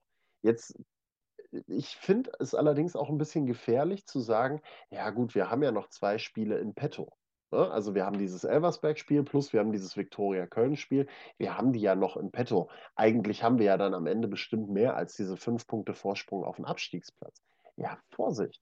Du spielst halt immer noch gegen Viktoria Köln und gegen Elversberg, die beide diese Saison schon bewiesen haben, dass sie einiges, äh, einiges auf dem Kasten haben. Und wenn du dann hinterher dann mit 32 Spielen da stehst und trotzdem nur äh, fünf Punkte vorm Abstiegsplatz bist, äh, dann schrillen bei dir aber mal mindestens genauso laut die Alarmglocken wie bei Rot-Weiß Essen, weil die Serie, die du dann hast, die ist äh, echt nicht feierlich. Also du hast es ja gerade aufgezählt. Ne? Also es sind ähm, mittlerweile fünf Spiele ohne Sieg mit zwei Niederlagen dabei, eine davon richtig heftig. Und selbst wenn du das Ganze jetzt mal ausweitest, äh, sind es am Ende acht Spiele mit nur einem Sieg dabei, mit einem 3 zu 2 gegen Oldenburg. Also mit einem 3 zu 2 bei einem Team, was eigentlich, ich sage das jetzt mal, harter, harter direkter Konkurrent im Abstiegskampf eigentlich ist. Ne? Also wenn du das jetzt in den Abstiegskampf mal reinziehen möchtest, ein Team, was auch da unten drin ist. So, gegen Meppen, gegen den Tabellenletzten, spielst du 0 zu 0. Gegen ein Team, was in der ganzen Saison 32 Tore gemacht hat. Also, das momentan nicht, aus dem, nicht mehr aus dem Knick kommt. Die gesamte Rückrunde ist eigentlich beim MSV eine einzige Katastrophe und man profitiert in vielen Fällen davon, dass eine ganze Zeit lang die unten drunter auch nicht so gut gepunktet haben. Du hast ja gesehen, wo es hingegangen ist, mit Erzgebirge Aue zeitweise, auch wenn die jetzt auch wieder fallen. Mit Osnabrück. Hätte auch dein Weg werden können. Ist es aber nicht, weil du dann wirklich sehr, sehr häufig einfach noch verkackt hast zumindest aber die Qualität gehabt hast, dass in den entscheidenden Situationen alle da gewesen sind. Du kannst nur darauf hoffen, dass es jetzt in den nächsten ein, zwei Spielen nochmal so sein wird. Ansonsten wird es richtig brenzlig. Mhm. Ja, es wird auf jeden Fall sehr, sehr spannend werden, denn auch, ähm, denn ich habe ja letztens mit Micha nochmal eine Instagram-Folge gemacht, äh, beziehungsweise eine kleine Vorschau. Dann gab es ja letzte Woche den äh, traditionellen Podcast wo ich auch den beiden, äh, vielen Dank an den Nico und an den Micha nochmal an dieser Stelle auch sagen muss, äh, wie immer alles top. Nur äh, insgesamt, äh, ich bin ja sogar eher der emotionale Typ. Äh, ich glaube, die wären bei mir nicht so gut weggekommen, denn ähm, ich sag ganz ehrlich, also man war vor anderthalb Jahren ungefähr an demselben Punkt. Dieses Jahr fühlt sich immer im Moment äh, so ein bisschen besser noch an. Du, du hast Komisch, ne? ja, du spielst die ganze Saison so eine ruhige in Anführungsstrichen Runde. Viele sind mit äh, mit wenig zufrieden. Auch bei den Ja. Fans mittlerweile sind viele mit wenig zufrieden.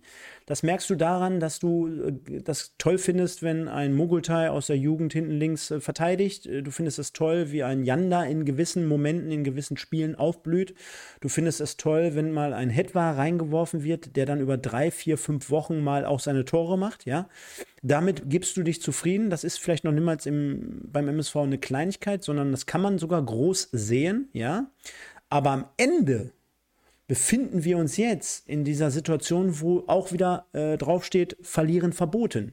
Weil ähm, auch mit den Talenten, äh, du darfst nicht den Fehler machen, in den nächsten drei Wochen irgendwie dann wirklich unter Druck zu stehen. Dann musst du, dann ist es eine ganz andere Situation. Dann bin ich mal gespannt, ob der eine oder andere noch so locker flockig durch die Hose atmet.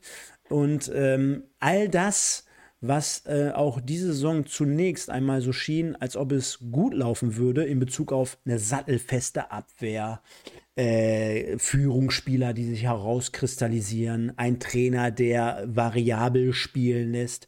All das sehe ich jetzt immer weniger, beziehungsweise schon fast gar nicht mehr. Der MSV ist anfällig bei Standardsituationen. Jede Woche sitze ich hier und sage, hohe Dinger, Einwürfe, Ecken, wo man sich stellen kann, wo man Zeit hat, wo man auf den Gegner achten kann. Äh, lass dir mal sagen, von äh, Verteidigern in der Kreisliga, es gibt nichts Leichtige, leichteres als verteidigen. Äh, lass es dir mal gesagt sein, jeder, der schon mal selber gespielt hat und der weiß, gegen einen Mann zu spielen quasi, und das hast du ja in dem Fall entweder in der, in der, in, im Raum, wenn du verteidigst bei Standardsituationen, oder vielleicht auch direkt gegen Mann, Zuordnung, Stichwort, äh, dann gibt es eigentlich nichts leichteres. Und wenn du dir anschaust, wie der MSV diese Tore fängt, ja, dann ist das einfach, äh, ist ja auch logisch, weil äh, jetzt können wir ja nochmal durchgehen. Das machen wir mal eben ganz kurz, dann bin ich auch mit meinem Monolog hier durch. Ähm, halten wir mal fest, die zweite Besonderheit, und zwar, äh, du verlierst 0 zu 5, du spielst unentschieden 2-2, du spielst unentschieden 3-3, du verlierst 2-0 und du spielst unentschieden 2-2. Nur davor in Oldenburg 3-2. Was heißt, was fällt dir auf? Du musst eigentlich immer mindestens drei Tore schießen, Ja. damit du ein Spiel gewinnst. Und das, das ist einfach unterm Strich nicht machbar. Nicht für diese Mannschaft, nicht in der Situation und, und, und. Und ähm, das erinnert mich alles so ein Stück weit wieder so daran, dass der MSV, ich hatte vor Monaten gesagt, es geht auf, es geht ab, aber nach jedem Ab geht es auch ein bisschen wieder hoch. Derzeit habe ich so das Gefühl, schleicht sich da so ein Prozess ein. Jetzt hast du wieder Nebenkriegsschauplätze mit Schau ins Land reisen. Äh, das tut dem Verein mit Sicherheit auch nicht gut. Ähm, dadurch, dass jetzt auch noch nicht alles sattelfest ist, kann ein sportlicher Leiter jetzt vielleicht auch noch nicht komplett 100% die Dinger zumachen, wie er gerne hätte. Ja, weil welcher Spieler geht jetzt vielleicht zum MSV und sagt jetzt schon, ich unterschreibe da und, und, und. Klar, du könntest immer noch sagen, wir machen äh, einen Vertrag für die dritte Liga und nicht für die vierte. Aber du weißt selber, wenn du Planungssicherheit hast, ist es immer einfacher. Das ist das eine. Genauso wie 05. Ich meine, der MSV hatte vor anderthalb Jahren eine Phase, da hast du, glaube ich, in drei Spielen, Heimspielen, 16 Gegentore gefangen. Das ist das andere. Da war Saarbrücken, Mannheim und Osnabrück, glaube ich. Und äh, das, was ich auch, nochmal, ich will mich hier gar nicht immer wiederholen, aber was ich immer wieder reinwerfe, ist, was fürs Herz, was fürs Gefühl, ähm, für die Leute da draußen, ja. Also, wenn du jetzt fragen würdest, wer geht denn jetzt äh, Samstag? Habt ihr Bock gegen wen Wiesbaden? Seid ihr richtig heiß wie Frittenfett? Dann würden wahrscheinlich, wenn ich jetzt gleich mit dem Mikro durch Duisburg laufen würde, würden die meisten mich angucken, angucken und würden sagen, was? Was willst du denn? So nach dem Ja. Motto. Ne? Das ist das andere. Und äh, auch dort schon, ja, es laufen neue Verträge aus. Aber man kann schon klar erkennen in etwa, wer jetzt eventuell eine weitere Rolle beim MSV spielt in der nächsten Saison. Ich meine, so ein Boadus, der spielt ja schon seit Wochen gar nicht mehr, auch wird gar nicht mehr eingewechselt, der ist weg. So. Ähm, und die Leute dann mit reinzunehmen, klar, jetzt könntest du sagen, die Jungen, die spielt, lässt er immer spielen, aber da müssen die Ergebnisse auch kommen und dann kannst du so ein Feeling aufbauen, du kannst eine neue Hierarchie aufbauen, du kannst schon mal was einspielen, aber nur mit Niederlagen oder mit, mit hier diesen fetten Unentschieden gegen Ferl und gegen Halle zu. Ich meine, das sind zwei Punkte. Hättest du lieber eins verlieren können, hättest du eins gewonnen, ne? Ja. Hättest lieber gegen Ferl verlieren können, weil die stehen eh vor dir und hättest gegen, gegen Halle gewonnen. Gut, so einfach ist die Geschichte manchmal nicht. Äh, lassen wir uns überraschen. Ich will jetzt auch gar nicht zu negativ klingen, denn ähm, ja, Am Ende ist es ein Spiel gegen Viktoria Köln. Das muss immer noch irgendwie machbar sein, auch mal dort als MSV Duisburg zu gewinnen. Jetzt schrieb der eine oder andere gerade, äh, gegen die hat man immer schlecht ausgesehen, gerade in Köln.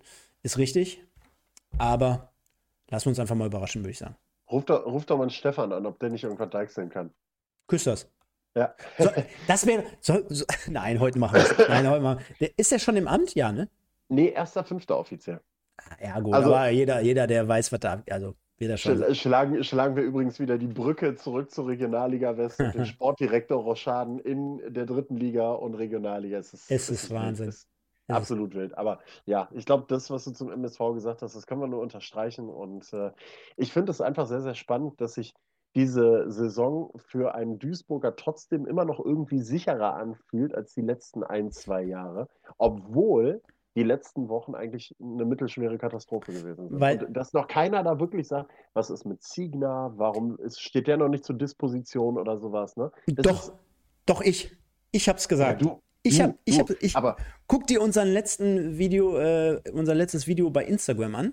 Da sprach der Michael mich nämlich darauf an und da habe ich gesagt, doch, und es hat nichts damit zu tun, dass der Thorsten hier bei uns mal war. Es hat nichts damit zu tun, dass wir uns auch kennen. Und es hat nichts damit zu tun, dass ich ihn grundsätzlich auch für einen grundsoliden bis guten Trainer halte.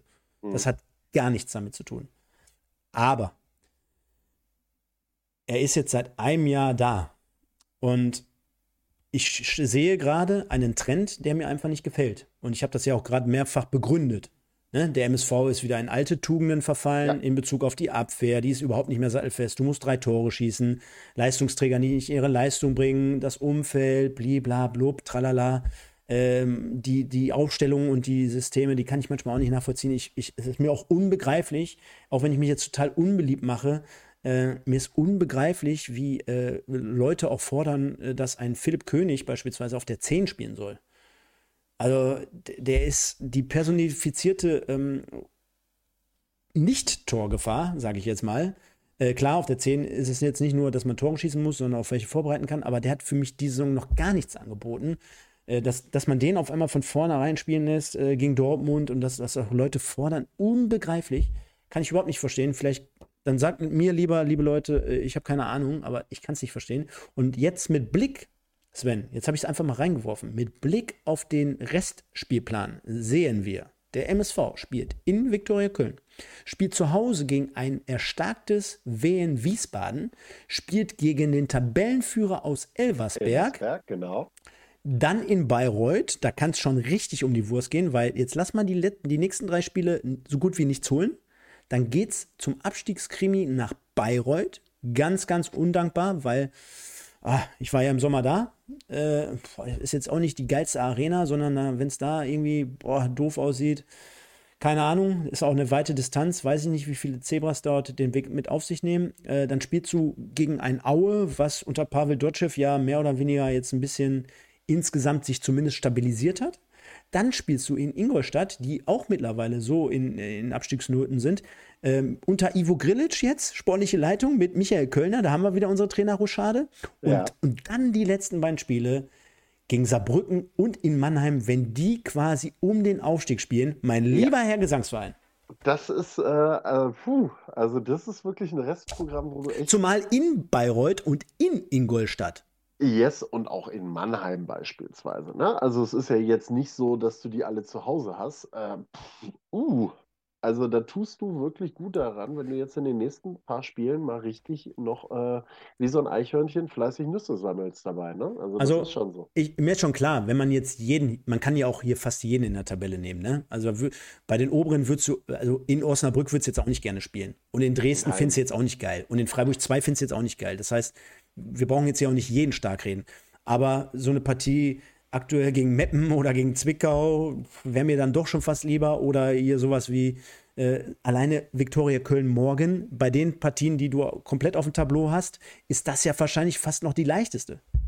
Eine der leichtesten auf jeden Fall. Ja, ja zumindest, zumindest vom Tableau. Wir werden sehen. Genau, so viel zum MSV, sehr ausführlich, glaube ich. Und äh, dann kommen wir jetzt zu unserem zweiten Lieblingsverein, zumindest bei den Pottbolzern hier, denn Rot-Weiß Essen verliert 0 zu 3 gegen Waldhof Mannheim. Und im ersten Moment, wo ich mir dieses Ergebnis schwarz auf weiß oder hier bei uns auf gelb angeguckt habe, fiel mir einfach nur, äh, fielen mir zwei, drei Sachen ein. Punkt 1, ich musste irgendwie aus irgendeinem Grund an Jörn Nowak denken. Punkt 2, ich musste an Christopher Dabrowski denken. Und Punkt 3, ich musste an Waldhof Mannheim denken, weil das einfach ein Ergebnis ist, was ich von seitens des MSV auf jeden Fall die letzten Jahre kennengelernt habe und was mich dann am Ende in der momentanen Situation, in der Rot-Weiß Essen steckt, überhaupt nicht äh, verwundert hat. Ähm, ich, ich weiß nicht, ich habe das Ergebnis gesehen und habe gedacht, boah, okay, schon ein Stück weit überraschend aufgrund der Höhe. Also ich hätte, ich hätte mit einem knapperen Spiel gerechnet, ehrlich gesagt. Aber gerade auch wenn du dir die Beteiligten nach der Partie mal anhörst, war das ja wirklich so, dass du sagen musstest, RWE war stets bemüht. Also wie auf dem Schulzeugnis früher, war stets bemüht, aber am Ende des Tages war die Versetzung trotzdem extrem gefährdet. Ähm, es hat halt nicht gereicht. Ne? Also es ist halt, RWE hat sich da mal wieder reingehangen. Klar, du hast Roter mit der Gelbsperre, du, äh, mit, der, mit der Rotsperre, du hast einen Herzenbruch, der ausgefallen ist. Dann verletzt sich Wiegel während der ersten Halbzeit, Bastians muss in der Halbzeitpause raus. Ähm, alles scheiße alles scheiße, dann spielst du mit dem Doppelsturm Berlinski-Engelmann, der zuletzt halbwegs funktioniert hat und auch mal das eine oder andere Tor gemacht hat, ähm, wo alle schon gedacht haben, ey, Gott sei Dank sind unsere Sturmprobleme jetzt zu Ende. Nee, scheinbar nicht. Und Waldhof Mannheim ist dann einfach spielerisch deutlich stärker gewesen und hat RWE problemlos im Prinzip schlagen können. RWE ohne große Torgefahr mit dabei und hat sich jetzt unter der Woche mit dieser äh, Entlassung von Jörn Nowak ja, Nebenkriegsschauplatz nochmal aufgemacht, weil man konnte das Thema ja relativ schnell schließen mit Markus Stegmann, der ja im Vorfeld schon als Kaderplaner und Chefscout, glaube ich, äh, verpflichtet worden ist und Christoph Flüt, Flütmann, glaube ich, wenn, oder Christian Flütmann äh, aus dem Nachwuchsleistungszentrum. Ähm, da hat ja Markus Uhlig auch im, im Interview heute noch gesagt, äh, es wird keinen neuen Sportdirektor mehr geben. Die beiden werden das Ganze machen. Wie wir das jetzt aufteilen, gucken wir. Es wird eine vernünftige Übergabe geben. Aber das sind, glaube ich, Unruhen. Und da sollte ein Markus Uhlich eigentlich erfahren genug sein als Geschäftsführer, der ja auch schon andere Vereine gehabt hat. In so einer Situation, wie du jetzt bist, so einen Move zu machen, weiß ich nicht, ob das so clever ist. Ich meine, letztes Jahr hat man das Ganze mit Christian Neidhardt gemacht.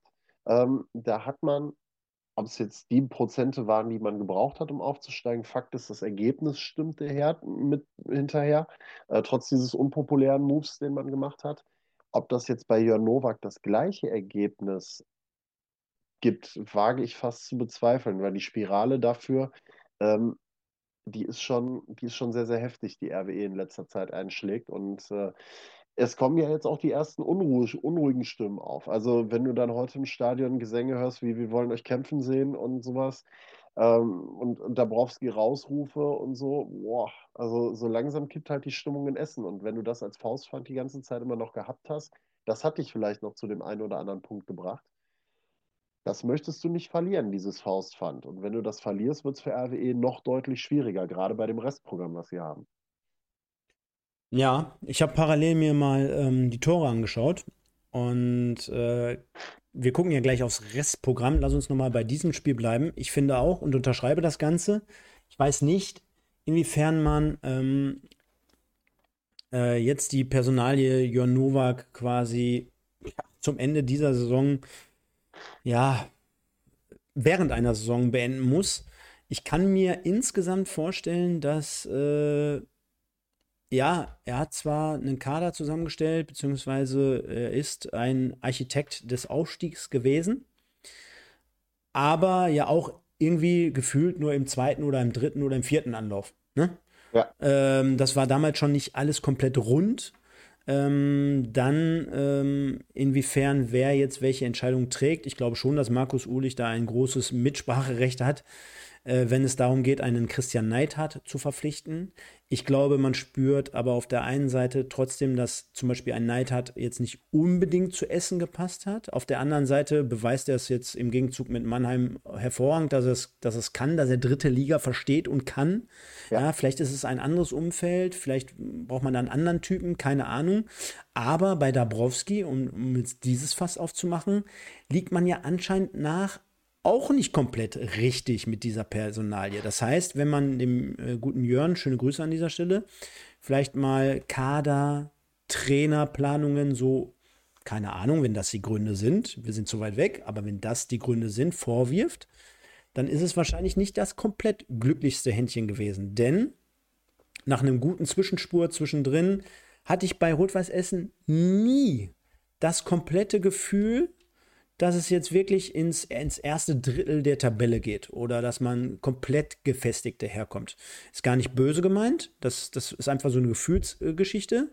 Hinzu kommt, dass, glaube ich, auch insgesamt sich mehr von Leuten wie Fahndrich, Rother, Eisfeld, wie sie alle heißen, also die bekannten Leute, dass man sich insgesamt auch dort nicht falsch verstehen, äh, Eisfeld letztens mal, glaube ich, mit einem geilen Tor, mit einem super Spiel und, und, und. Aber ich rede ja nicht davon, dass man mal einmal ein gutes Spiel macht. Oder ich rede ja nicht, mhm. ich rede ja nicht davon, dass man mal einmal ein Tor schießt.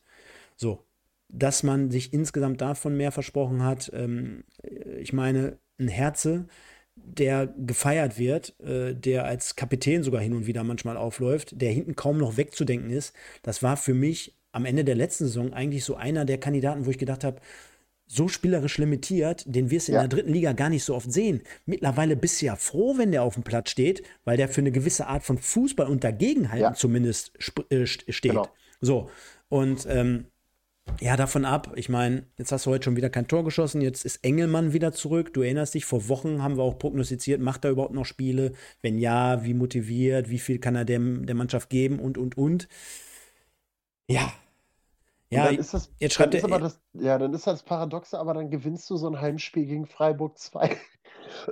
so ein Gegner, wo du dir denkst, ah, eigentlich, ihr habt eine Serie aktuell, ihr kriegt nur auf den Dates und dann kommt Freiburg 2, die wirklich gut abliefern, die gesamte Saison über schon. Und die fegst du zu Hause dann 2-0 weg. Aber im Gesamten gesehen hast du seit Anfang November, seitdem du 5 zu 3 gegen Oldenburg gewonnen hast, hast du noch genau drei Spiele gewonnen. Drei. Drei. Zweimal 2-0, äh, alle dreimal 2-0. So. Und ansonsten hast du immer, hast du so viel Backofutter gekriegt und musst froh sein, dass sie sich unten gegenseitig teilweise die Punkte wegnehmen. Also es ist. Ähm, lass uns mal, lass uns mal zwei, drei Sachen machen. Ich, ich ja. fand es wirklich ganz interessant. Äh, das machen wir ja immer beim MSV-Part. Heute machen wir es mal bei Rot-Weiß Essen. Äh, wir können ja mal so ein Stück weit nochmal die, die Tore, jetzt nicht komplett, äh, aber so ein bisschen, bisschen ähm, anschauen. Und zwar das 1 zu 0 durch Marc Schnatterer ist natürlich auch ein Unikat im deutschen Fußball. Erster FC Heidenheim kam heute auch die Nachricht raus, er geht auch wieder dorthin zurück nach dieser Saison. Ja. Wird dann im Nachwuchs ein bisschen was machen. Ähm, klar, kann ich dem, äh, wer hat es vorhin geschrieben, ich glaube, der Jörg nur beipflichten. Ähm, es gibt natürlich den Aufstiegsanwärter mit Waldhof Mannheim jetzt seit zwei, drei Jahren, also die sich wirklich dies vorgemacht haben. Ja, äh, zum Beispiel dem, äh, den Rot-Weißen äh, wie es geht, wenn man sich so ein bisschen konsolidiert, wenn man sich ein bisschen einruft und von Jahr zu Jahr immer wieder äh, versucht, dann ein bisschen höher reinzugreifen ins Regal, wenn man äh, dort dann oben irgendwann angekommen ist. Und das 1-0 ist ja wirklich versucht, äh, auch Mannheim dort spielerisch zu lösen. Dann ist es leider ähm, so ein bisschen auch, wie soll ich sagen, ein bisschen zwischen, zwischen fehlender Qualität und zwischen ein bisschen Pech auch das Gegentor. Denn äh, du hast quasi schon den Ball auf Höhe der Mittellinie quasi nicht am Fuß, aber Tarnat, der sieht dann natürlich so ein bisschen unglücklich aus, weil ihm der Ball so wieder wegspringt. Also Mannheim im Spielaufbau die zweite Möglichkeit ergibt und alleine dadurch und auch insgesamt vielleicht durch dieses nicht eingespielte hinten in der Verteidigung, Römling hinten links, ja, ähm, das ist wahrscheinlich nicht optimal gewesen, weil so eine spielstarke Mannschaft wie, ähm, wie Mannheim kommt natürlich dann auch zugute, dass wenn sie dann noch zusätzlich Platz hat, wie mit so Spielern wie Martinovic, der jetzt auch keinen Namen hat wie Schnatterer, aber wenn man sich mit der dritten Liga seit vielen Jahren mhm. beschäftigt, wird man wissen, das ist ein exzellenter Kicker, das ist ein richtiger Torjäger, Sau, möchte ich mal sagen. Und der hat vor allen Dingen ein Attribut. Der geht genau in die Räume rein, die ihm sich anbieten. Das heißt, Höhe der Mittellinie, Ballgewinn zum zweiten Mal durch Mannheim oder zweite Chance im Spielaufbau, Schöner Pass genau da rein, wo Martinovic diesen, diesen Platz erahnt. Ja, und der macht dann, macht es dann gut, zieht natürlich dann zwei, drei Essener auf sich, weil man dort eingreifen muss. Römling, ich weiß nicht, ob er sich gut verhält. Das sollten dann die Trainer von Rot-Weiß ähm, analysieren. Und dann ähm, kommt der Ball rüber, Schnatterer in seinem Alter, zumindest noch mit den Metern, dass er gerade in der Lage ist, den Ball rein zu grätschen, sage ich jetzt mal. Macht auf Höhe des 16ers einen langen Ausfallschritt im, im, im, im Fallen quasi. Und dann, ja gut, dann hat wahrscheinlich das Kanickel da in, in Essen an der Hafenstraße nochmal ein Loch gebuddelt.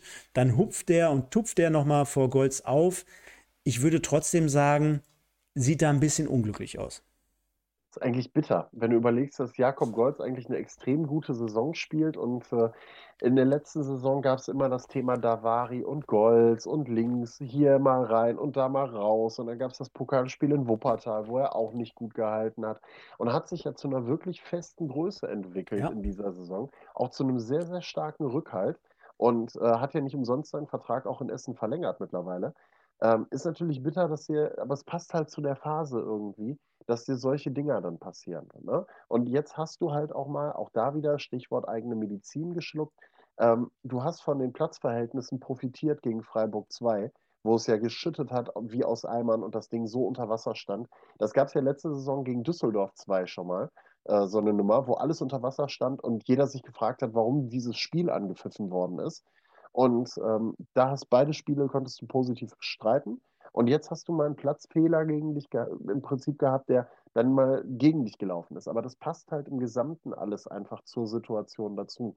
Dass du den einen Schritt zu spät bist, dass du gedanklich nicht hinterherkommst, dass dann auch der Rasen mal gegen dich spielt und dass dann halt auch solche Stützen wie Jakob Golz, die über Wochen und Monate fantastisch gehalten haben, ja, dann halt auch mal einen Fehler machen. Ist menschlich, passiert, gar, gar keine Frage. Aber das passiert dir besser, wenn du 3 zu 0 führst, als wenn du ja, gegen Waldhof Mannheim zu Hause spielst und hinten liegst. Ne? Ganz genau. Und so wie wir jetzt zum Beispiel das eine Tor analysieren und sagen, oh, Ne, und da erinnerst du dich, glaube ich, auch, da haben wir vor Wochen auch schon mal drüber gesprochen, äh, wo wir gesagt haben, ja, da kommt auch irgendwie gefühlt alles zusammen. Ne? Also ja. Ja, ne? ist ja aber, aber es ist ja seit Wochen so. Ja. Es ist ja seit Wochen so, dass immer irgendwie alles zusammenkommt. Kein, keine Frage. Aber dann kommt auf der einen Seite so ein schönes rausgespieltes Tor, würde man jetzt auf Mannheimer Seite sagen, äh, aber ja. ein bisschen Pech. Irgendwie alles so ein Mischmasch mit, mit Golds am Ende der Fahnenkette oder der Fehlerkette äh, dann mit dem 1-0. Und dann kommt natürlich auch noch eine Sache rein, ich sag mal so, Malachowski, Malachowski besser gesagt, für Waldhof Mannheim. Äh, nach Ecke und so wie ich gerade ein Loblied über den MSV in dem Fall nicht gesprochen habe, bei Standardsituationen muss ich das in dem Fall auch über Rot-Weiß Essen tun. Und da fällt dir eins auf, lieber Sven. Es ist nie gut, wenn die eigenen Stürmer im 16er das Tor verteidigen. In dem Fall steht Simon Engelmann ungefähr siebeneinhalb Kilometer von Malachowski weg, lässt ihn dort und jetzt muss man fairerweise auch dazu sagen, den wird er wahrscheinlich auch nicht jede Woche Sonntag so reinzimmern. Nimmt der Ding aber Volley und auch dort ist mir im ersten Moment aufgefallen, nicht, dass da irgendeiner mit Rübe hingegangen wäre, aber generell wieder beide Pfosten offen. Ja, also haben die, die Torhüter in, im heutigen Jahrtausend keinen Bock mehr drauf. Der wäre auch so reingegangen, weil der schweißt den wirklich unter die Latte. Aber Zuordnung hat ja mal so komplett gar nicht gestimmt. Und dann bist du auch da wieder äh, in der Thematik, also Standardsituationen trainierst du, das ist Training. Natürlich ist es auch ein bisschen Einstellungssache. Will ich da hingehen? Will ich da nicht hingehen? Gehe ich den Meter jetzt noch mit? Oder glaube ich, dass der Malachowski sowieso nichts auf die Kette kriegt und den Ball eher irgendwo in die dritte Etage Richtung Elektroartikel nageln wird, im Vorfeld schon? Ähm, ne, das, also, das ist zum einen Einstellungssache, es ist aber natürlich auch einfach Training, dass du solche Standardsituationen trainierst. Und wenn es etwas im Fußball gibt, was du wirklich richtig gut trainieren kannst, ja, Freunde, dann sind es Standardsituationen. Und dann kommst du an den Punkt, wo du dir die Frage stellen musst, was macht denn, was macht RWE denn dann im Training? Also ganz polemisch und überspitzt mal gefragt. Aber das wäre ja was, was, was du in Trainingseinheiten bis zum Erbrechen trainieren kannst. Wie verhalte ich mich bei gegnerischen Standardsituationen, bei Freistößen aus dem Halbfeld, bei Eckbällen oder ähnlichem, dass da eben keine große Gefahr aufkommt. Und das ist Aufgabe eines Trainers.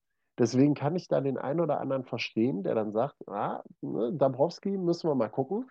Ähm, ist auch da immer mal wieder ja im Laufe der Saison aufgekommen, aber ich glaube, die, die Rufe waren noch nie so laut wie jetzt heute, ähm, wie nach dem heutigen Spiel, weil du auch irgendwie das Gefühl hast, da ist nicht wirklich ein roter Faden drin. Also da ist auch vom, so wie du das beim MSV hast, ne? Da ist jetzt keiner, wo du sagst, den schmeißt du jetzt da rein und jo, mit denen weißt du, funktioniert das Ganze, sondern das ist immer mal wieder hier mal ein bisschen umbauen, dann da mal wieder ein bisschen umbauen. Ja, Verletzungen, ja, Sperren, alles gut. Aber irgendwie dann machst du mal mit zwei Stürmern, dann machst du mal nur mit einem Stürmer und irgendwie da ist kein roter Faden drin. Jetzt wollen wir mal nicht den Teufel an die Wand malen, denn ähm, Jetzt schaue ich mir gerade noch die weiteren Situationen und auch das 3-0 an. Jetzt muss man natürlich fairerweise dazu sagen. Jetzt hast du ein Herz hinten nicht drin, dann hast du äh, Bastians ja. in der Halbzeit rausgenommen. Du musstest vor der Halbzeit Wiegel rausnehmen. Das heißt, du hast ja drei Viertel deiner Viererkette, musstest du ab der zweiten Halbzeit ohne spielen.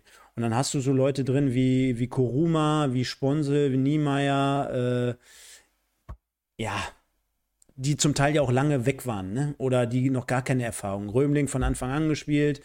Ja, das ist dann am Ende auch ein bisschen zu wenig und ein bisschen zu dünn.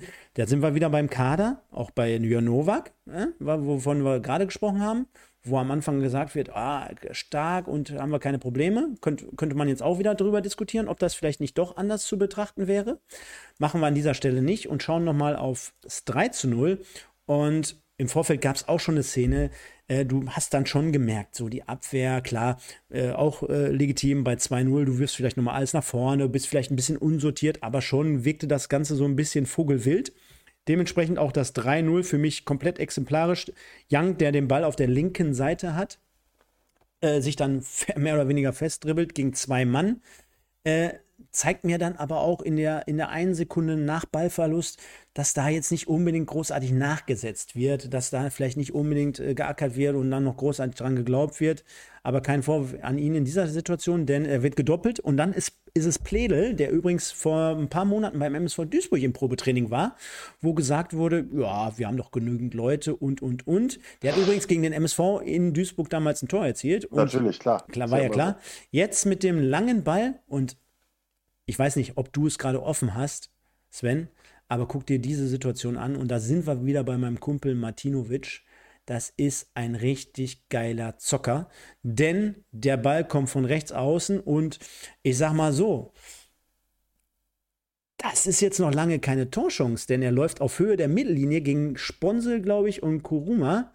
Ähm, gegen zwei Mann auf Höhe der Mittellinie, hat sogar noch drei Meter, vier Meter hm, quasi in den Nachteil und was er dann macht, ist natürlich geil. Aus einer Bewegung heraus, der nimmt den gar nicht an, tunnelt er, ich glaube, es ist in dem Fall Sponsel, er tunnelt ihn auf Höhe der Mittellinie, zieht nochmal rechts rein in den 16er, legt mit der Hacke rüber und dann ist es die Nummer 22.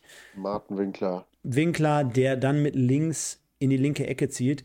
Äh, das war ein Vorzeigekonter darf dir aber als verteidigende Mannschaft niemals so passieren, dass du auf Höhe der Mittellinie in Überzahl bist, dich so düpieren lässt mit einem, mit einem, sag schnell, mit einem, ähm, wie heißt es nochmal, Tunnel und dann, ja.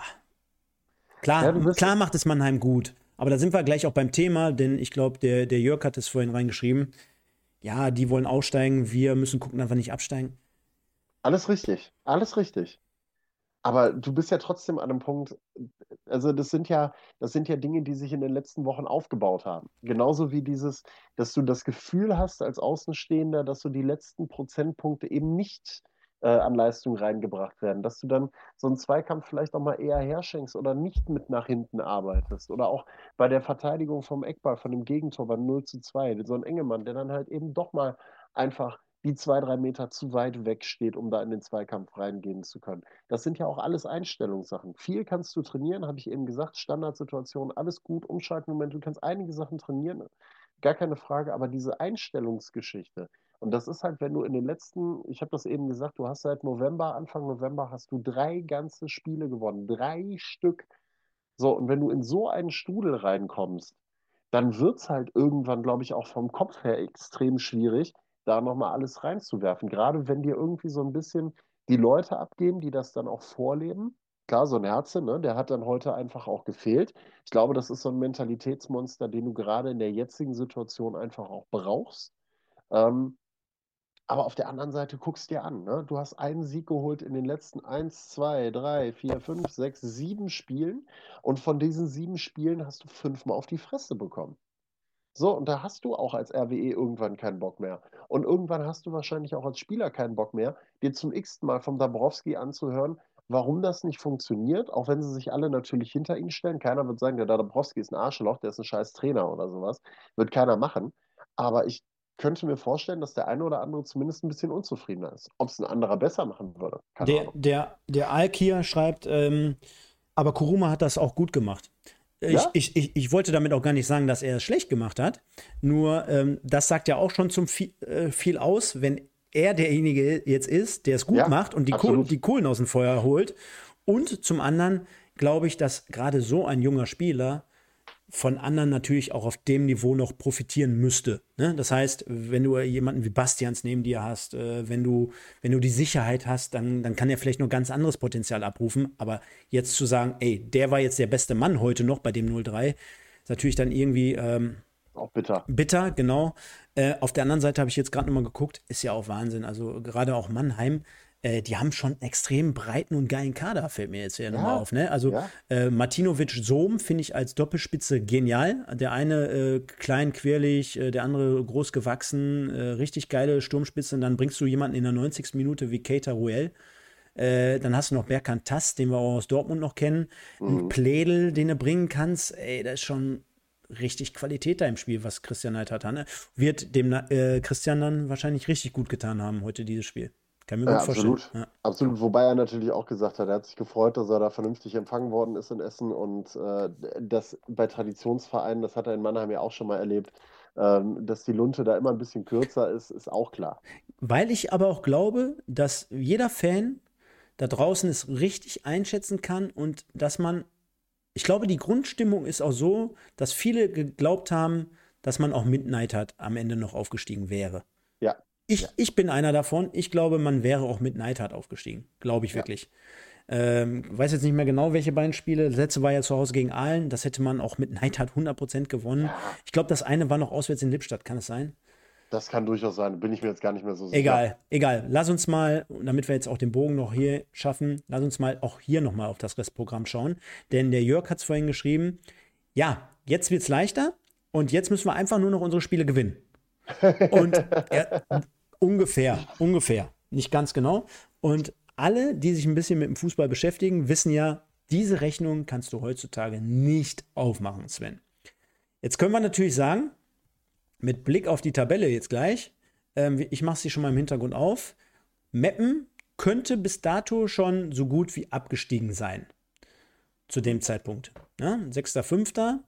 Ähm, deswegen glaube ich, dass sich jetzt in den nächsten beiden Spielen viel entscheiden wird, denn auch Zwickau hast du im direkten Duell und auch Zwickau könnte dann sofort weg sein. Genau. Aber Zwickau auswärts, boah, auch so richtig ekelhaft zu spielen eigentlich. Solltest du als MSV-Fan gerade wissen, in Zwickau ist immer unangenehm. Also ich sag dir, ich sag dir jetzt wirklich ganz ehrlich, wenn ich jetzt die Spiele und die, ähm, die, sag schnell, die, ähm, die Dingens vergleiche, ähm, die nächsten drei Spiele werden es machen bei Rot-Weiß Essen. Wohin geht's? Ja. Holst du vier, vier bis sechs, weil auch ein Unentschieden zum Beispiel gegen, gegen Oldenburg wird Oldenburg ja nicht automatisch näher heranbringen. Also dann bleibst du ja auf Abstand. Ja, ja. Ne? Deswegen, Sieg in Zwickau, Unentschieden gegen Oldenburg, gegen Meppen fast Wurst. Sagen wir mal sechs Punkte. Holst du sechs ja. Punkte insgesamt, fünf bis sechs. So. Dann schaffst du es. Holst du ein bis. Holst du 0 bis 3 oder so? 0, 0, bis, 0 bis 3 könnte es wirklich wieder runtergehen. Auch wenn das jetzt keiner hören mag, aber 1860 München, die dann um die goldene Ananas spielen. Ich meine, die haben sich zumindest auch ein bisschen gewehrt jetzt gegen Wien Wiesbaden, haben trotzdem ja Qualität im Kader, so ist ja nicht. Hm. Äh, Halle, finde ich, macht es gut unter Ristic mittlerweile. Ja. Macht es gut. Das wird auch nicht leicht in Halle.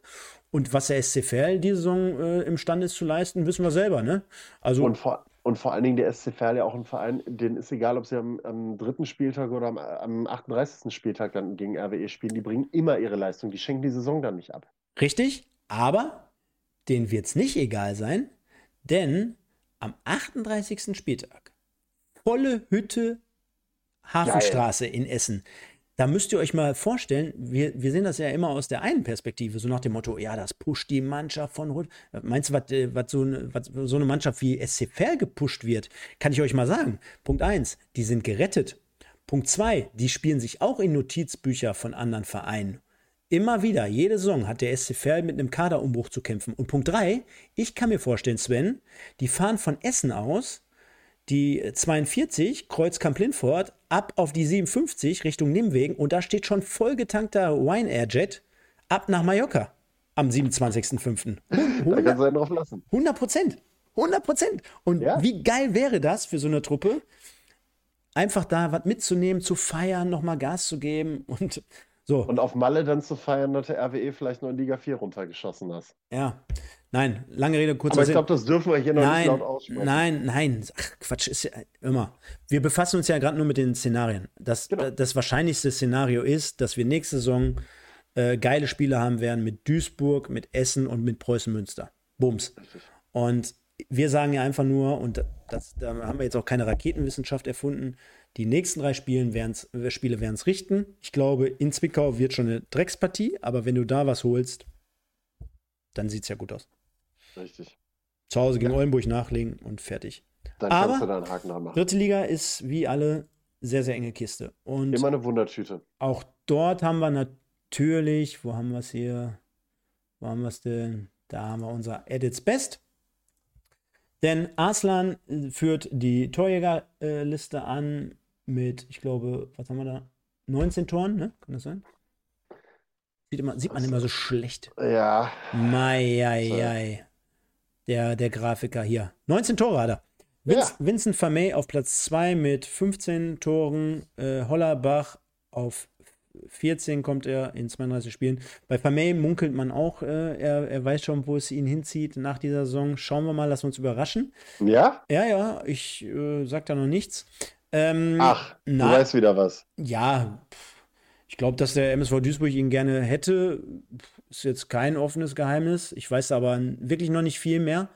Ähm, aber ich habe letztens irgendwie was von einem Zweiligaverein gelesen. Boah, wer, welcher war das nochmal?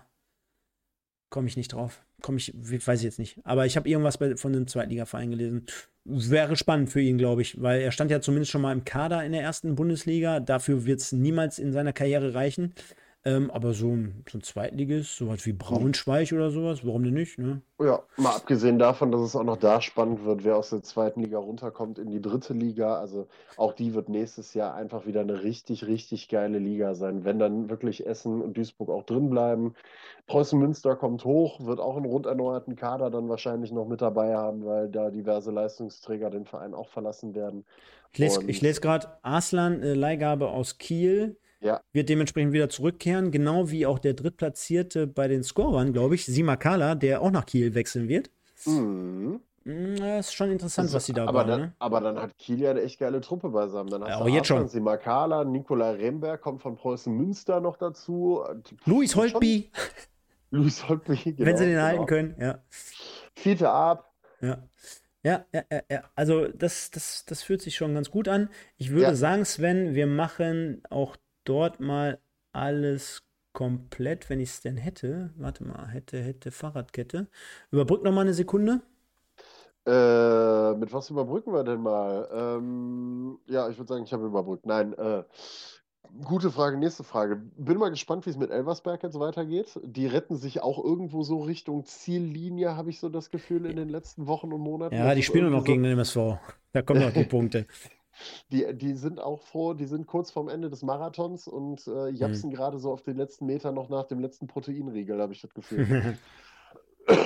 Ja, werde ich mir nächsten Dienstag live in Duisburg anschauen. Bin dort entsprechend eingeladen worden. Vielen Dank dafür. Und ähm, Gucken So- wir mal gleich, wer, wer den im Westen gewonnen hat. Ja. Ich, äh, ich, ich habe es, glaube ich, eben schon mal gesehen.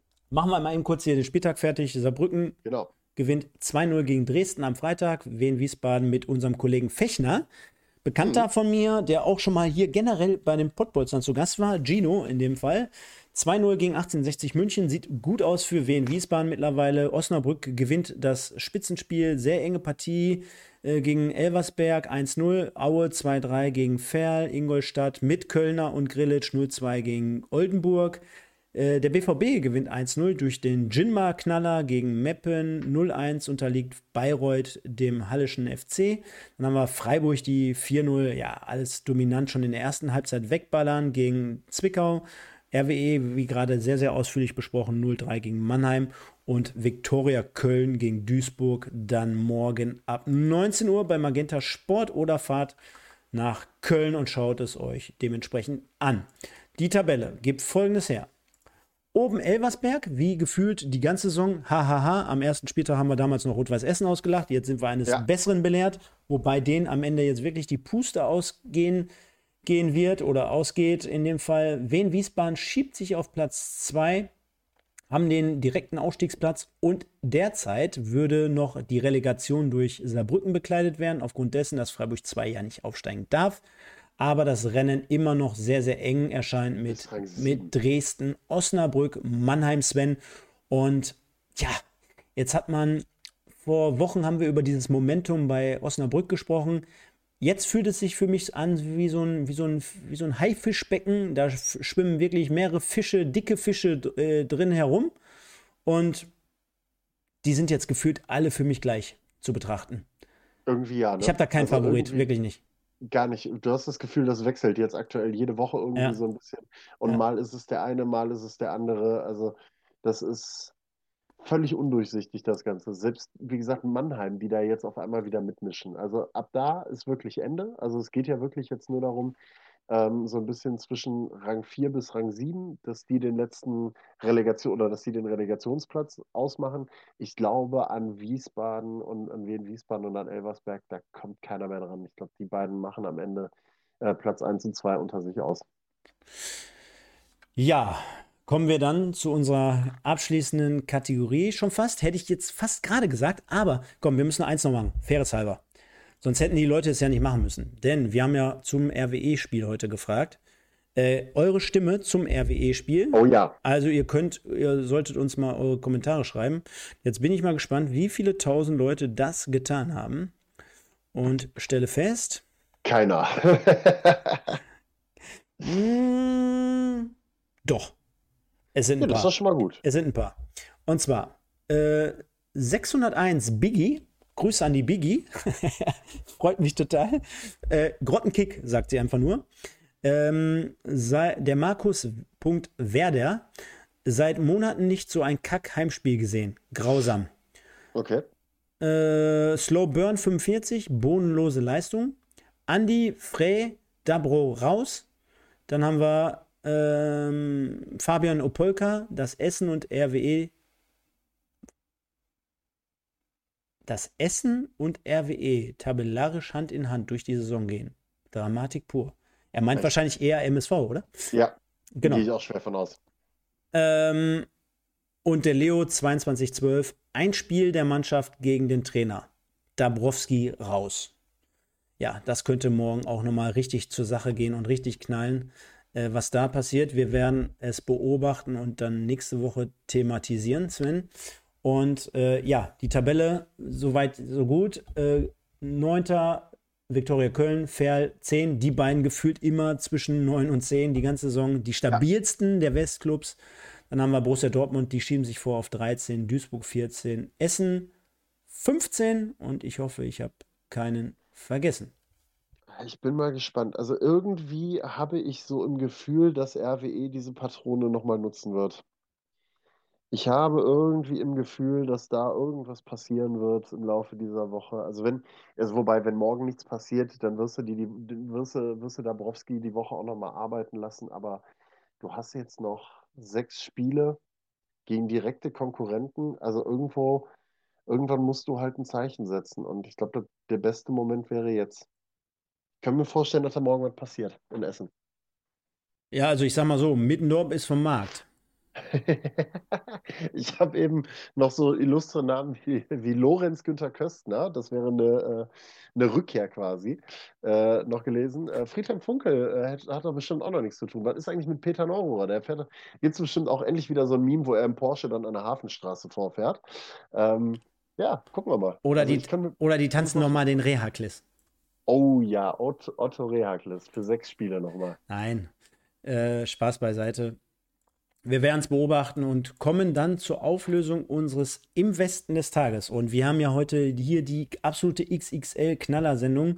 sind jetzt hier seit einer Stunde und 45 Minuten unterwegs. Wahnsinn. Die Leute werden wahrscheinlich hier einen absoluten Overkill kriegen. Ich kriege wahrscheinlich gleich auch den Segen vom Klosterkamp. Äh, von daher beenden wir das Ganze und stellen fest, unser Kollege Njinma, äh, wahrscheinlich mit Unterstützung von vielen, vielen Rot-Weißen da draußen, gewinnt das Ding zum ersten Mal, glaube ich, in dieser Saison, nachdem er sehr, sehr oft nominiert war, mit 40 Prozent vor Leon Schmerz, 27 Prozent Sessa mit 23, auch dort ein paar Fair-Fans am Start und Jan Holdak ich meine, der kann wahrscheinlich so viele Tore schießen, wie er will. Was macht eigentlich an dieser Stelle die Homepage von Rot-Weiß Aalen? Wir werden es nächste Woche auflösen, liebe Leute. Nächste Woche werden wir die aktualisierte, hoffentlich aktualisierte Homepage vom äh, Rot-Weiß dort mal in Betracht nehmen. Vielleicht hat Gaetano Mano, bevor er gegangen ist und die Koffer gepackt hat, nochmal irgendwie einen kleinen Wink mit dem Zaunfall gegeben. Hey Leute, so können wir hier nicht arbeiten. Ja, vielleicht gibt es jetzt auch gerade mal die, die, Präsentation von Gaetano Mano oder sowas in der Richtung auf der Homepage. Ich bin, äh, ich versuche gerade übrigens mal so ein bisschen durchzugucken, ne? aber das letzte, was du gesehen hast, ist noch tatsächlich 28. Spieltag, 31.03.23. Was ist da äh, los?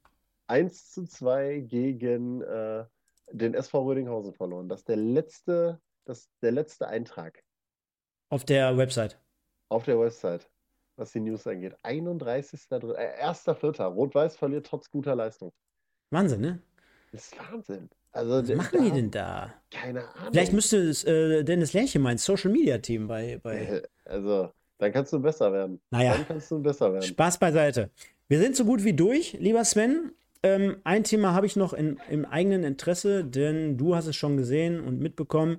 Es gibt noch einen Zweitkanal, den ich jetzt seit äh, so ein paar Tagen hobbymäßig mal ja, unter meine Fittiche genommen habe. Dort wird es in Zukunft auch immer mal was geben.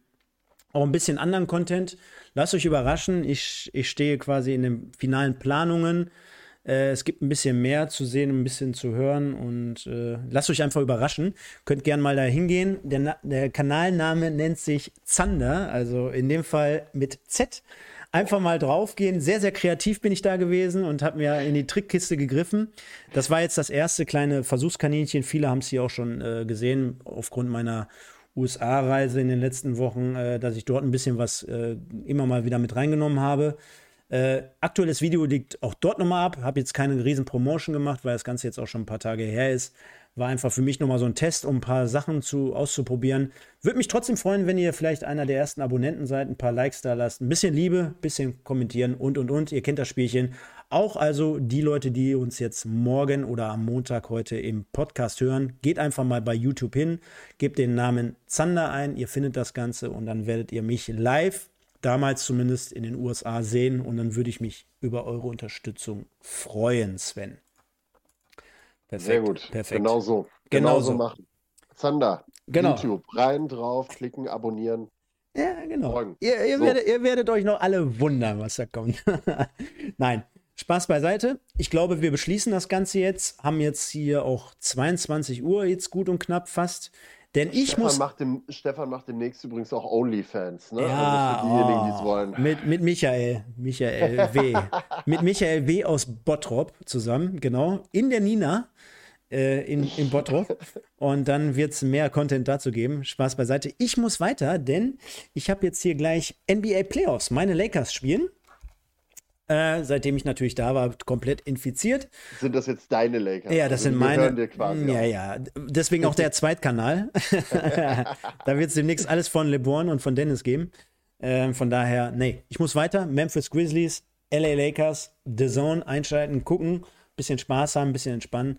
Und morgen steht ja eine neue Woche vor der Tür. Sven, wir sehen uns nächste Woche Sonntag, wenn es wieder alles zur Regionalliga und zur dritten Liga geht. Wir werden den MSV beobachten, wir werden gucken, was Rot-Weiß Essen macht. Und natürlich speziell wollen wir auf die Abschiedstournee von den äh, Tecklenburgs in Strahlen mal ein bisschen schauen. Wir aktualisieren die Homepage gemeinsam mit den Rot-Weiß Aalen zusammen und werden gucken, dass Dennis Lerche mehr Content produziert. All das also in der nächsten Woche hat mich wie immer sehr, sehr gefreut, hat wie immer unglaublich viel Spaß gemacht. Wir sind hier einfach durchgeslidet, könnte man schon fast sagen, äh, ohne großartig Vorbereitung, aber dafür haben wir es doppelt so gut gemacht. Bin sehr, sehr stolz darauf haben 37 Likes. Es wäre ultra geil, wenn ihr dieses geile Format weiterhin supporten könntet.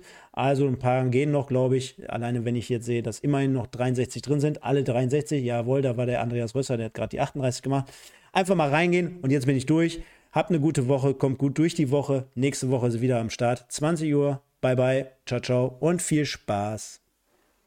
Ja, von mir auch nochmal vielen Dank für alle, die bei dieser XXXXL-Folge im Westen dabei gewesen sind. Hat sehr, sehr viel Spaß gemacht, wie immer. Und äh, wie immer keinem großen Schema folgend, einfach frei von der Leber weg, mega gut.